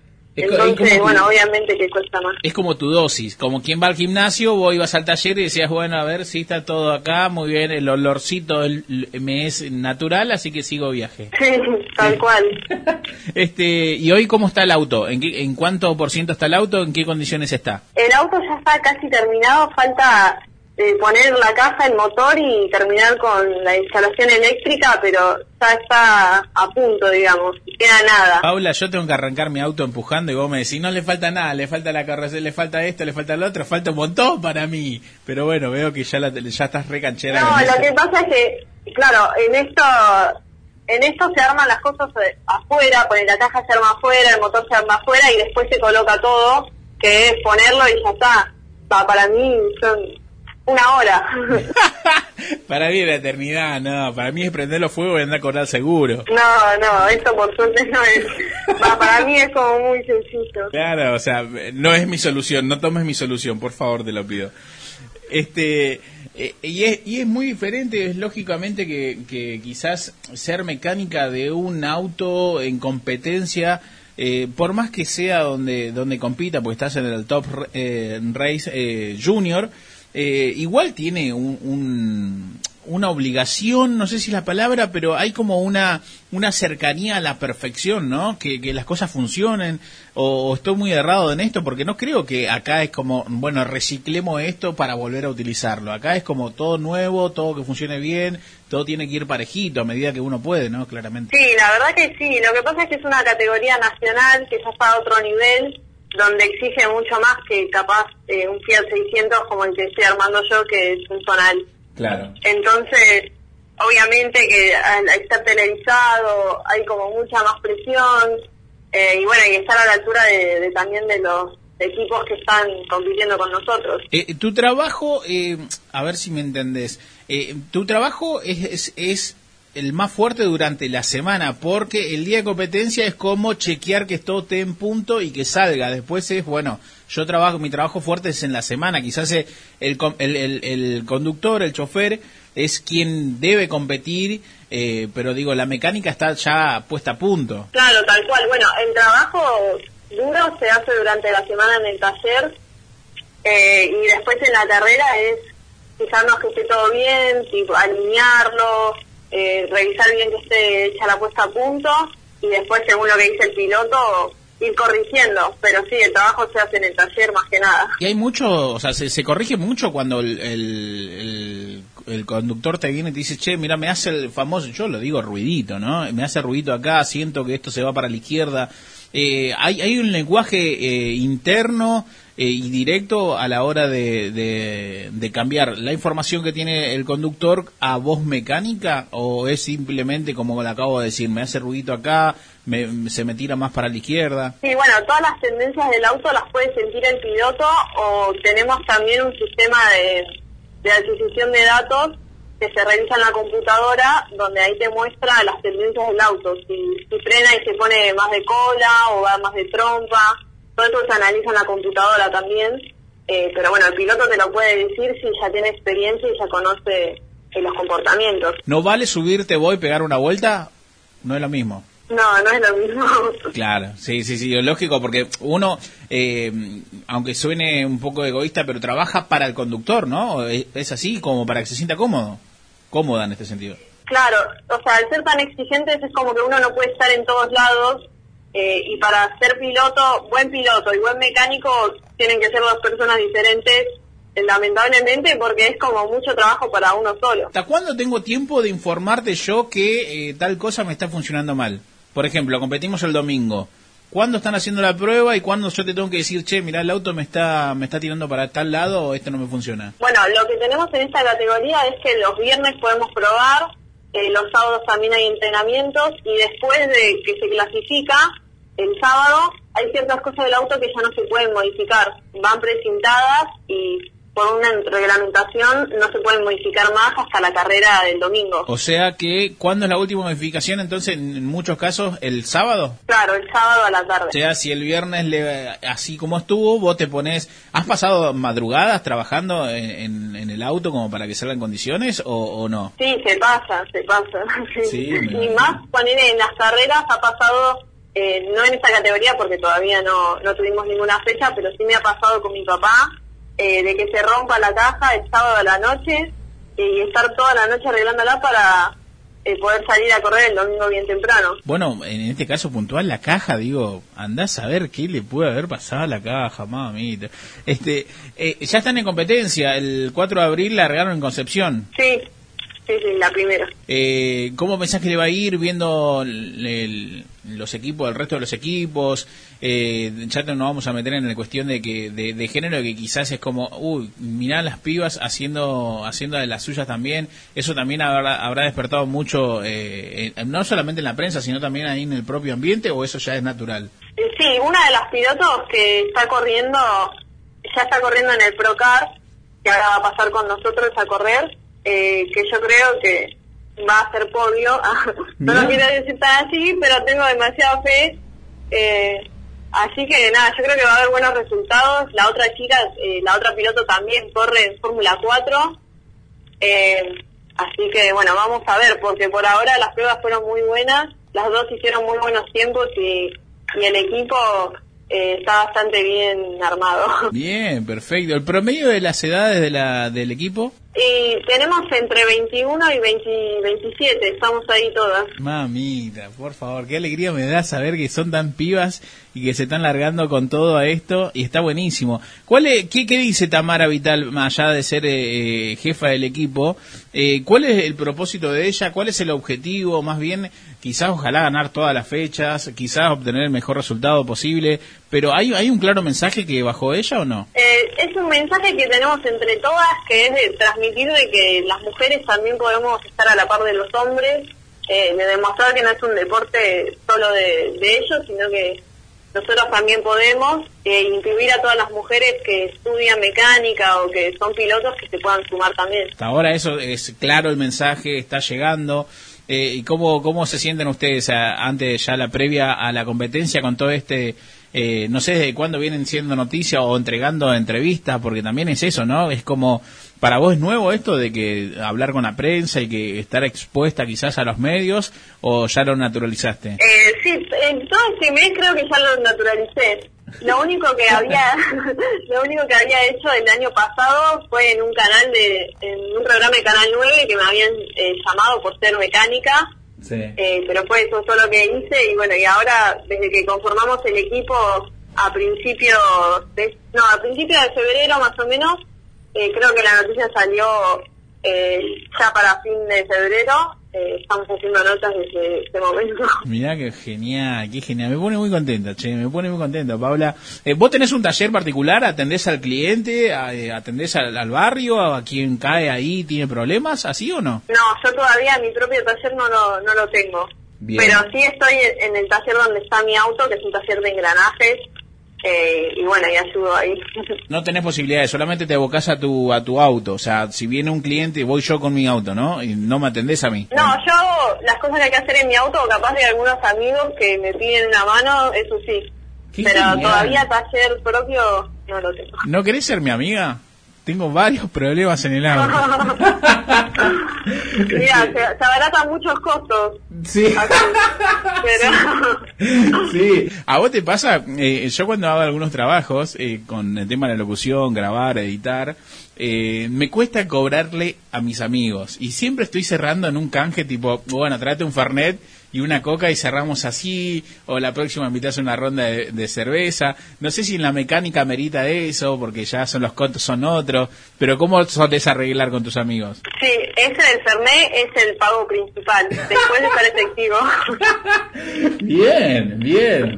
Eh, No, sí, pero que- porque las cosas que hago con mis amigos, eh, o así que cuando me piden la mano, no, no se cobran. No, no, es no, ¿no te pasa que no te, no te cuesta cobrarlo, ¿no? ¿O no? Sí, además que siempre uno termina pidiéndole ayuda porque hay cosas que se hacen de a dos, ¿viste? Claro, claro. sí, Entonces, lo, lo hacemos trabajar a la otra persona y, y bueno, que se invite un Fernet y ya estamos. Vamos, me encanta, me encantó. Escúchame, eh, para ir cerrando ya la nota, Paula, eh, muchas gracias por tu onda. Ojalá, te falta nada, 50% de la carrera de ingeniería mecánica, decirle a los profes, che, yo corro, loco, no rompa las pelotas, eh, te tiro un par de entradas, anda, mirame y aprobá un par de materias, ¿no? Sería como un changüí. Sí, ojalá. Este, ¿qué- te, ¿Todavía se siguen asombrando algunos hombres que, ¿cómo? Una mujer mecánica. O ya está y sos oído sordo, no le das batalla ni, ni, ni te molesta. No, no me molesta para nada. Sí, todavía se asombran, pero yo ya la natu- naturalicé hace un montón, así que estamos, sí, puedo hacer mismo que todos ustedes. Claro, y, y, y tené cuidado que te saco el puesto. claro, sí, sí, te digo que sí. Somos más detallistas las mujeres. Sí, uy, por ejemplo, tirame una, yo igual no caso una, Pau, no, no entiendo nada. Yo, yo calculo más o menos el aceite que no tienen que bajar la varilla, las ruedas, las luces y hasta ahí nomás. ¿eh? Y eso no es mecánica, inclusive. No, ponele, yo me anoto cada cuánto hay que cambiar las bujías, cada cuánto la bomba de agua, eh, cuándo hice la distribución, y así, me anoto todo. Mirá qué genial que sos, por favor, qué genial. Bueno, eh, Pau, me, me encantaría seguir hablando todo el día con vos, pero sé que tenés un examen eh, en pocos minutos. Eh, si le querés contar a, a los oyentes, si le querés contar de qué se trata. Eh, tengo que rendir dibujo técnico ahora, Dibujo técnico, qué embole. ¿Pero te gusta? más o menos. Pau, te decíamos en, en la última, ¿en qué, en dónde estás estudiando? Para ver si que, que la gente que pase te diga, ah, mirá, es esta piba la que estaba dando la entrevista. Sí, estoy estudiando en la UTN por si llega a escuchar el director y me quiere regalar el título ya. ¡Vamos! Me gustó. Esta Paula necesita el fucking mundo. Necesitamos más de esta Paula. Escuche, director Pepe. No sé cómo se llama, pero bueno, no lo mandemos al frente. Tiene demasiado No, ni yo sé cómo se llama. bueno, no importa. Pero si está escuchando, guacho, entrega el título. No seas así. Pau, te agradezco por tu simpatía, por tu tiempo, por tu buen sentido del humor y ojalá lleguen muy lejos con el equipo. Y vos también, cuando tengas el auto, eh, avísame por dónde estás y vamos a dar una vuelta. Obvio, dale, gracias. Un besito grande, Paula. Nos vemos. Chao, chao. Ahí pasaba Paula Salazar, ella es mecánica del equipo Vitarte Hills Team, un equipo que está conformado eh, íntegramente por mujeres y está compitiendo en el Top Race Junior. Ya el, el próximo 4 de abril será el debut para este equipo de mujeres y ojalá, y ojalá, ojalá tengan los mejores resultados.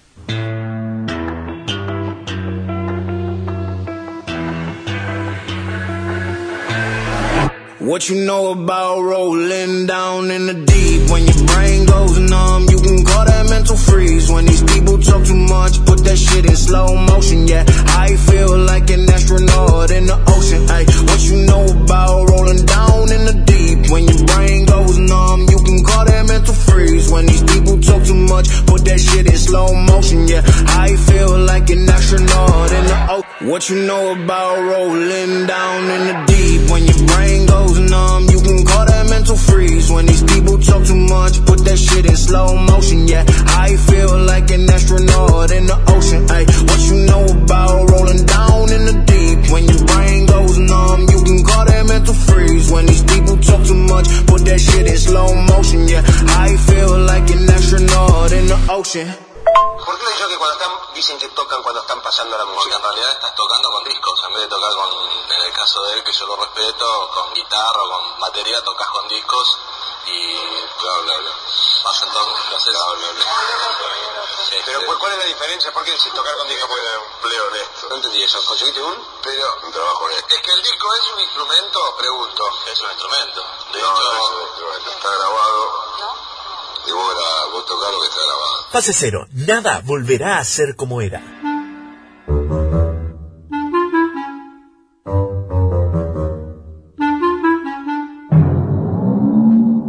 Cosas que encontramos en internet. Hoy con la señorita María Moral Jiménez y Yeah. todos sus rulos presentes. Sí. Eh, ¿Tiene pensado esta semana tomar alcohol? No, yo no tomo alcohol. ¿No? Eh, No. ¿Tiene pensado eh, llegar tarde al trabajo? Quizás es un deseo. Eh, ¿Hago teletrabajo? Y la respuesta es sí, llego tarde igual. Y la última, ya la dejo tranquila. Eh, ¿Lloró eh, esta semana? Sí. También. Bueno, perfecto. Todos sí, señores. Más que positivo nuestra compañera. Y arranca usted, arranco yo en cosas que encontramos en internet. Una sección que eh, se la robamos una vez a la gente que sabe hacer radio. Exacto, todavía no sabemos No bien sabemos a quién, quién, pero, la robamos. Se la robamos. Cosas que encontramos en internet. Alarma humana ayuda a combatir la procrastinación. Uh, qué bueno. Ya buscando procrastinación. Eh, ¿Qué es la procrastinación? Sí. Es So- A. eh, los bollitos de carne que hace la abuela eh, los domingos a la tarde. B. Una pieza de automóvil que lleva en el caño escape los Ford Fiesta modelo 99. Opción C. Un barrio de la provincia de Buenos Aires. Está despedido, vuelve al secundario. La procrastinación, bueno, igual tampoco es que yo tengo la definición súper exacta, Oh, pero yeah.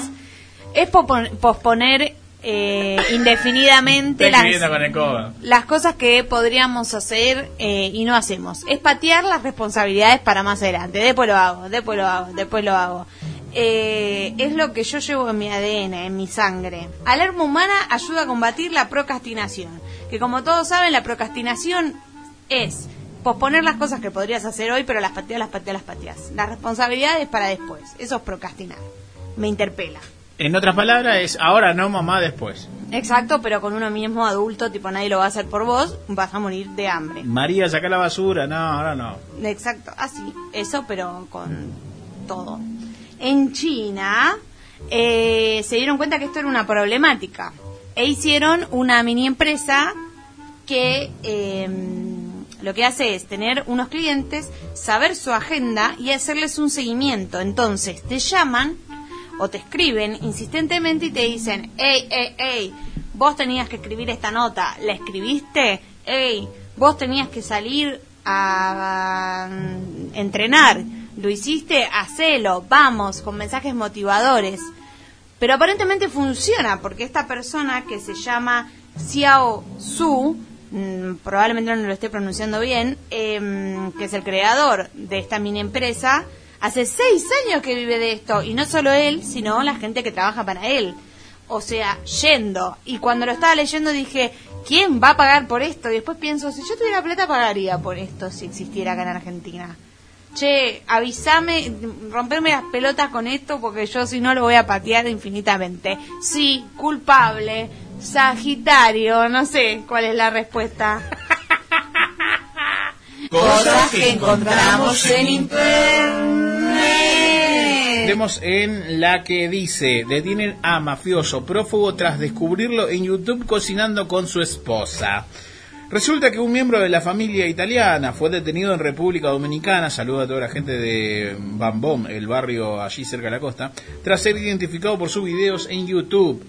Sí, así como lo escuchan. Mark Ferenc Cloud Beering. De Seguro se 53 dice sí. Sí, sí, de 53 años, llevaba una vida muy tranquila en Boca Chica, República Dominicana, donde era conocido por su pasión por cocinar y hacer videos y subirlos a YouTube. Bien, hasta ahí qué onda. Hasta ahí todo bien. Mark Fern Klaus Beard, de 53 años, fue prófugo, se rajó de Italia luego de que eh, saliera una condena que decía aprésenlo. El chabón se subió arriba de una bicicleta, se subió arriba de un barco, que se subió arriba de un avión, que se subió arriba de otra cosa, que todavía no se sabe cómo, llegó a República Dominicana. Y se hizo youtuber. Se hizo youtuber y el chabón estaba ahí tranquilo. eh, nosotros en Italia matábamos gente. Bueno, ahora estamos cocinando aquí en Centroamérica. ¿No? Eh, es lo que cuenta.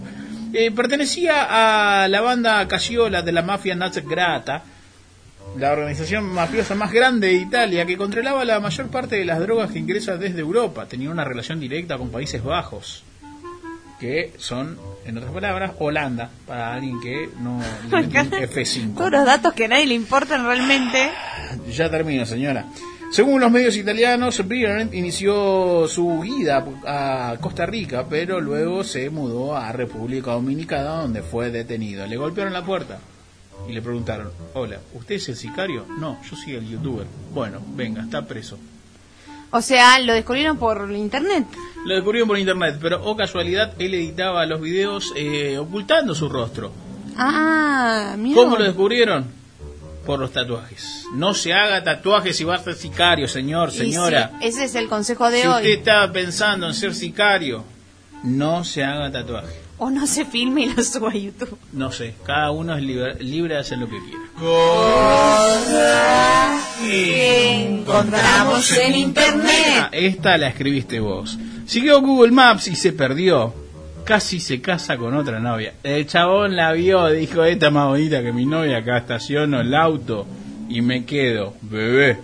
Ocurrió en un pequeño pueblo de Indonesia donde se celebraban dos bodas a la vez. ¿Por qué hacen esto? La familia empezaron a presentarse y a intercambiar regalos cuando la chica se dio cuenta de que no conocía a, un- a ningún invitado.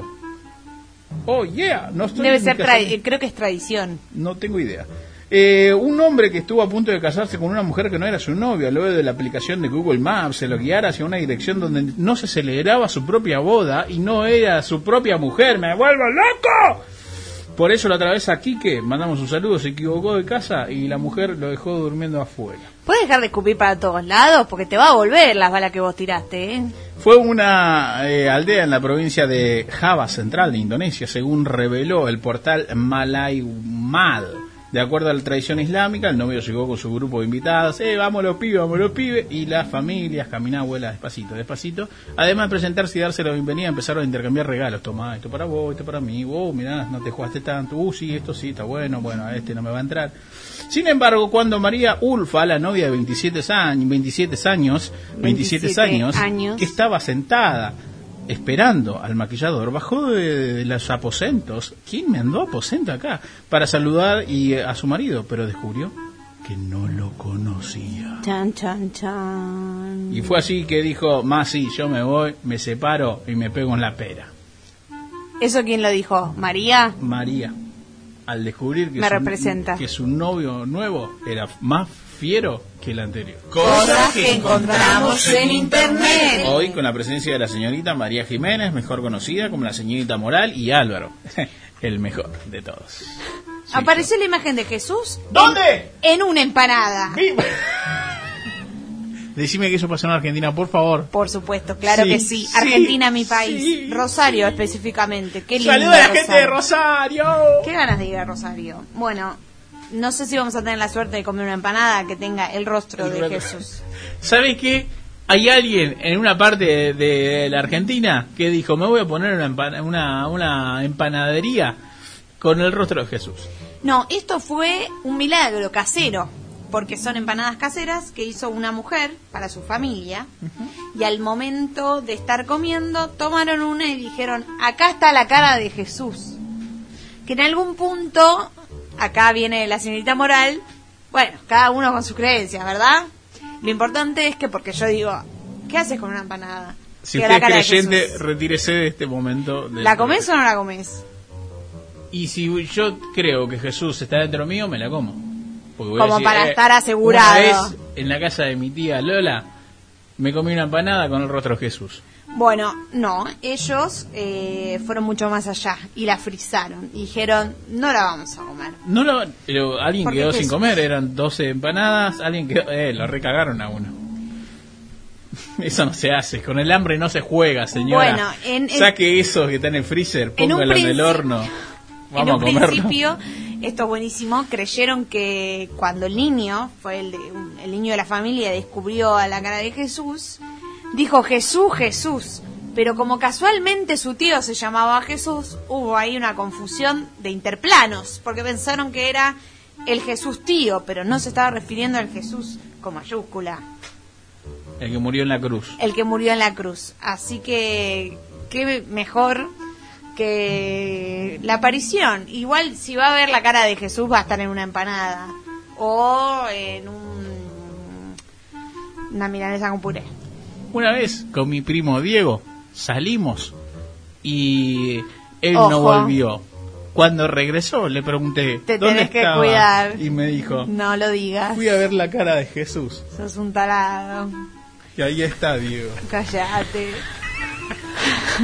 Sola estoy. Raro porque ese sábado, Sigue, señor. ese Basta. sábado no abría la, la iglesia. No es culpa para arriba. Hasta entonces, solo conocíamos la cara de Dios. Chao.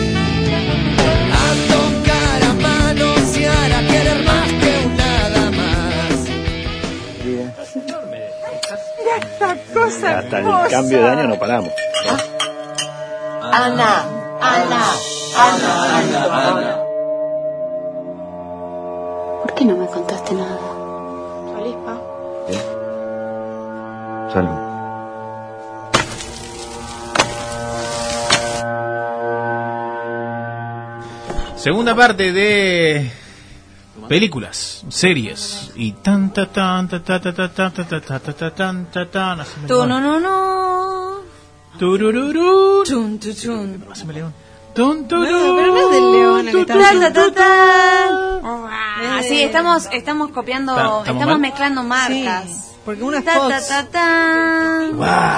No, Fox no tiene el león. No, el león no sé, es ¿cuál es de eh, Universal. No, de, no es de De Universal.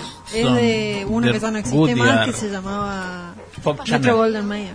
Metro Gold. Ah, tenía la presentación re de los años 40. Gold. Sheldon Golden Mayer presenta. No, tenía el león. tenía el león haciendo, a ver cómo era. Wow. Ese, exactamente. Pero no está mal, ese. León. ¿Lo, mare- lo Se mataron? murió, se murió Metro Golden Mayer. Se murió. Uy, pará, Porque estamos hablando del 80, mi amor. ya Pero había un león. No, pero, No, no pero la hace- gente hace- se murió. No, no, no, no, se murió la gente, se murió el estudio. O sea, Ah, pero lo compró otra gente. sí. ¿Quién lo compró? Uy, Bueno, la Como. Millennials descubre Sí, que las marcas Pero cierran. bueno, quizás esa gente, no sé, en Barrio No sé. 11 o en Villa Urquiza, en Parque Patricio, no sabe que el... el- Bueno, pasó eso, no, no tengo la información acá como para decir, che, ¿Para la qué te compró, pagamos? no sé. No podés sueldo exponer para- la gente Juan en vivo. Fox. Vos tenés que ser como Mirta Legrand que dice yo no traiciono al aire. Juan Fox la compró, ¿no? ¿Eso sé. dice? Eso dice. ¿Qué No sé qué es traicionar para ella. Bueno, eso es otra cosa. ¿Cuáles serán los valores de Mirta? No sé. Pero Mirta siempre Pero ese dice será que- el próximo capítulo. Estás- después, con, para más información sobre Mirta Legrand, síganme. Hoy, en la columna de El Leoncito que ya no está más, Natacha nos cuenta.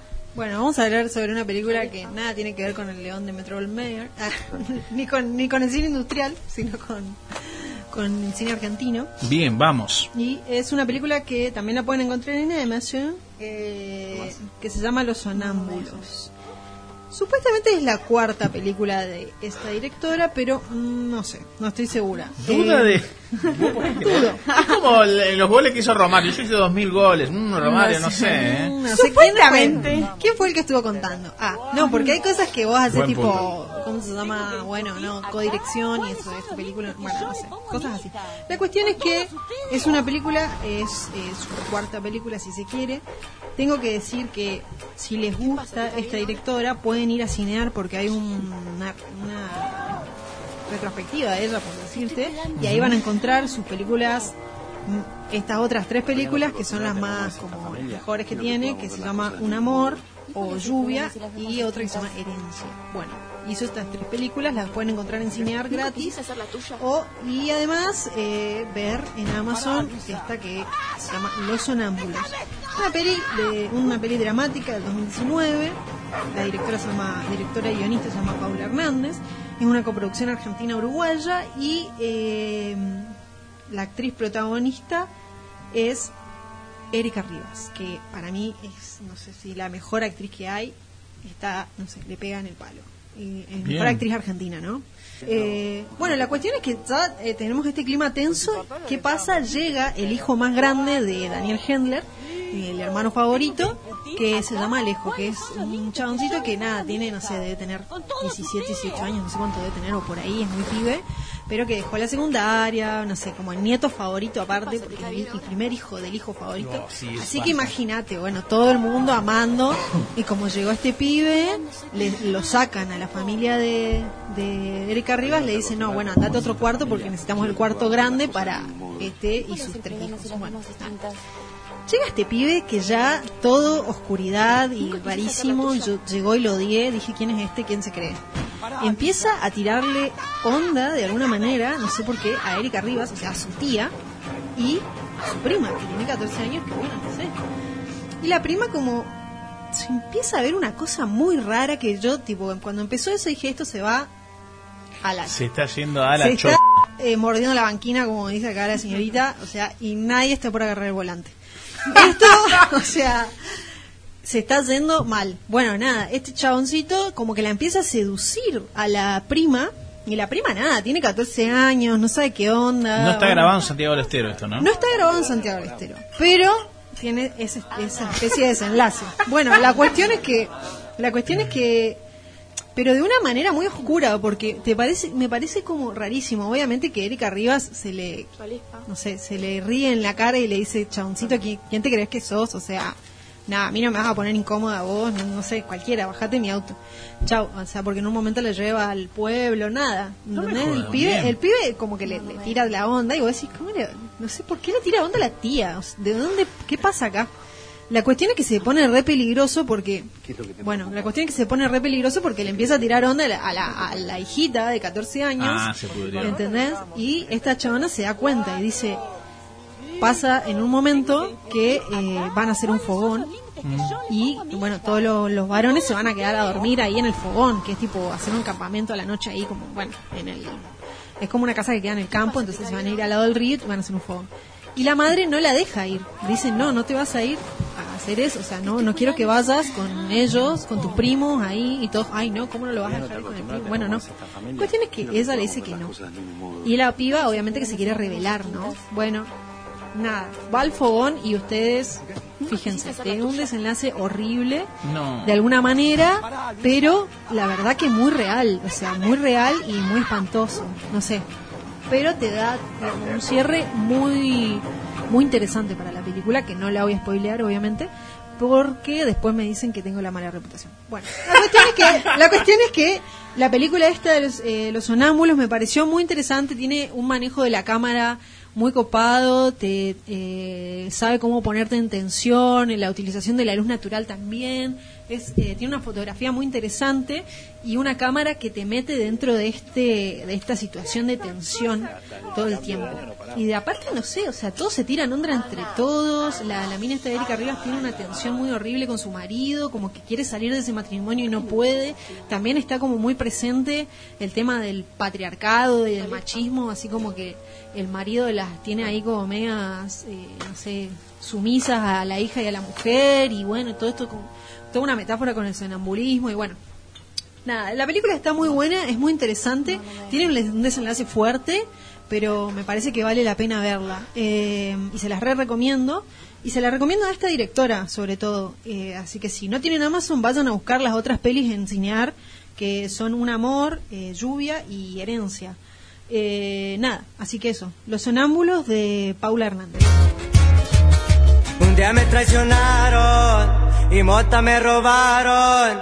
Pero logré casarlos, pura madre que se pelaron. Ya le he dicho a su gente que no anden de corrientes, Que una bala perdida vale más que tu propia vida. Entre las noches ando atento, cuidando el terreno.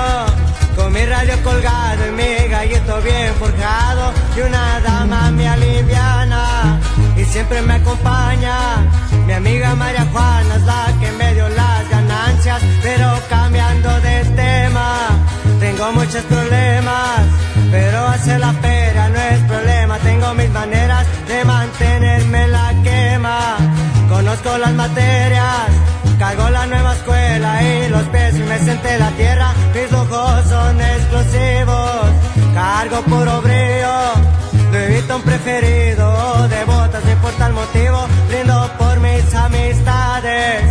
mis amigos leales. Con esta me despido sin nombre y sin apellido para no hacer tanto ruido. Corridos, chingaderas viejones. Puro 10-4, se la saben.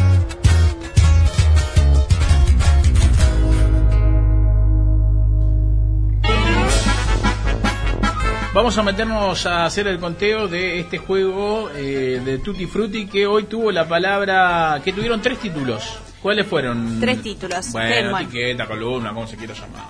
Una bronca, tengo. Seguro que perdí de vuelta.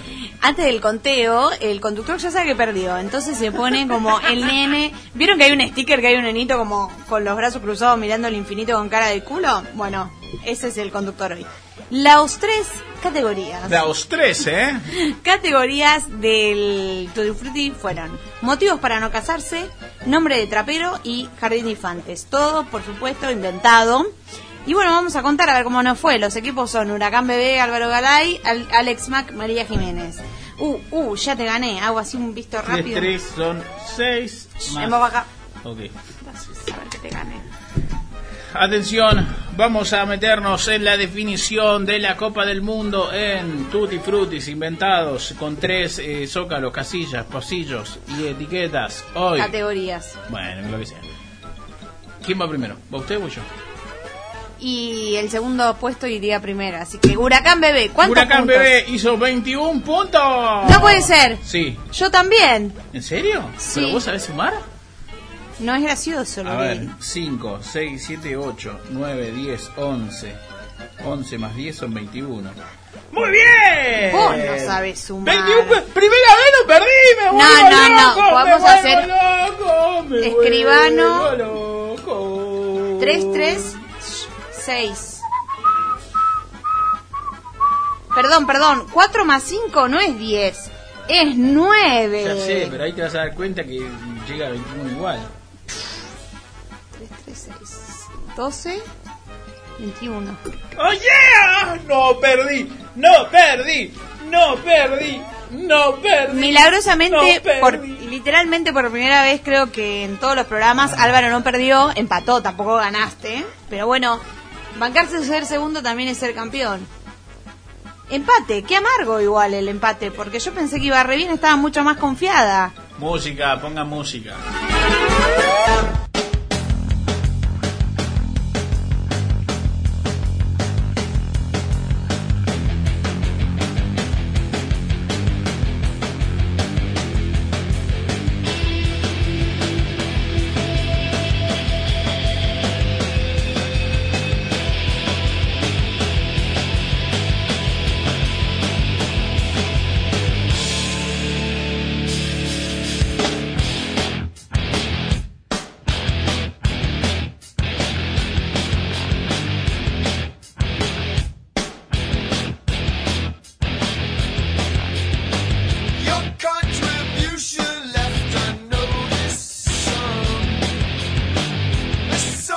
Final del programa número 36. Hasta aquí nos han acompañado. Le agradecemos simplemente con un corazón gigantesco desde aquí, desde los estudios Arnold 1987, desde Buenos Aires, Argentina.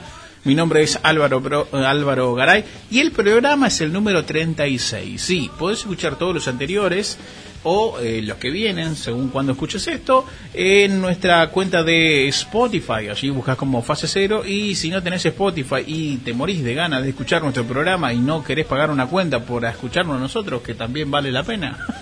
Puedes ir y hacerlo de manera gratuita en YouTube. Allí encontrás como Fase Cero Radio. Están las entrevistas por un lado y los programas enteros por otro. Que a diferencia del programa de Spotify y el programa de YouTube, es que YouTube se pone la gorra y no nos deja pasar música.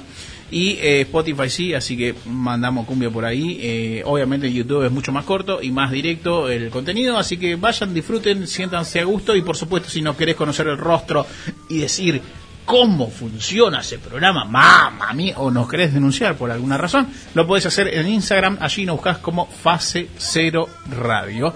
Y este programa lo hacemos con la señorita Natacha Crapper Camors, quien hoy no vino, eh, pero se tomó el día. Y sí, la que estuvo presente y tirando paredes a lo locos es la señorita Moral, la señorita licenciada María Jiménez.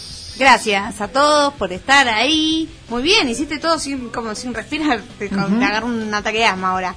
Eh, ¿Qué libro habló hoy? El fin del amor, querer y coger, de Tamara Tenenbaum. Perdón, dijiste coger. Dije coger. Porque al menos si no vamos a tener, vamos a decir. Está bien, vos no me, vos no me dejás hablar de la cara de Dios, pero podés decir coger. Hay Pero una así se llama el desigualdad, libro. me parece. Ah, Creo. sí, sí, mucho justo. Pobre Quique, que ahora está durmiendo afuera. Basta de mandar el frente a la gente. Bueno, ¿dónde puede encontrar la gente sus recomendaciones, señorita Jiménez? Y quedan todas en Instagram, Fase Cero Radio, ahí está bueno, te puedes guardar las publicaciones para decir, bueno, en algún otro momento leo este libro, así que lo mismo con las películas y las series que también quedan ahí. Y en Spotify, eh, bueno, todo lo que dijo Alvarito nos podés encontrar como Fase Cero y en YouTube como Fase Cero Radio. En las descripciones también dejamos los libros y las series que recomendamos. Por si te da fiaca leer eh, o escuchar todo el programa, pero te querés anotar la buena data que tiramos. Saluda a la gente de Córdoba, allí en, el- en la ciudad de Oliva, la gente de Bernardo Grigoyen, provincia de Misiones, a la gente que está en Luján, besito gigante a la gente que anda por allí, a la gente de Ramón Mejía, todo Capital Federal, obviamente, y eh, a los empleados del sub de Buenos Aires, quienes también nos hacen el aguante escuchando este hermoso programa, a la gente de Parque Patricio, mi querido Parque Patricio, y por supuesto invitarlos a que continúen escuchando la programación de, de la radio por este mismo canal, por este mismo dial y por esta misma no sé cuánto, nos van a escuchar la semana que viene. Así que hasta aquí hemos llegado, le agradecemos su compañía y una vez más hemos hecho un hermoso programa, al menos para nosotros, y esperamos que usted también lo haya disfrutado. Manifestate y recordá, jugá todos los lunes, escuchá, todos los lunes en las trivias de fase cero. Allí nos buscas como fase cero radio. Están los juegos. Son 15 preguntas. Quien más preguntas responda va a ser el ganador. Y el ganador se gana una entrevista con nosotros, María. Exactamente. Seguirnos en las redes, Facencero Radio, en Instagram. Todos los domingos hay trivia en las historias. Hoy hablamos con el ganador de este programa. Vos decís domingo es pasando las 12. Lunes, digo yo, que es pasando las 12. Tienes razón. Sería lunes 00. Lunes Domingo 00. 23.59. Y si vos ves que no arrancó 00, banca, en algún momento del día Ahí va a lunes reclamarnos arranca. el horario. Chao, espero que lo hayan disfrutado. Besitos grandes. Adiós.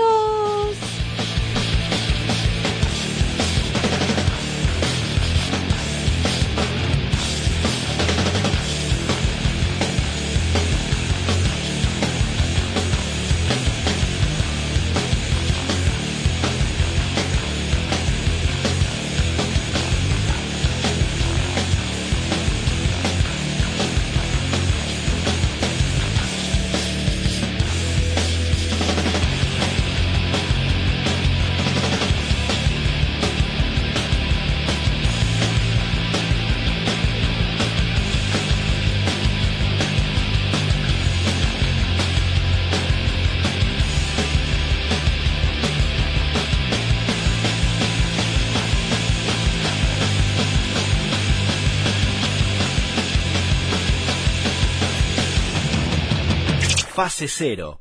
Nada volverá a ser como era. Búscanos en Instagram como Fase Cero Radio y encontrá todos nuestros capítulos en Spotify, siguiendo la cuenta Fase Cero. Después no digas que no te avisamos.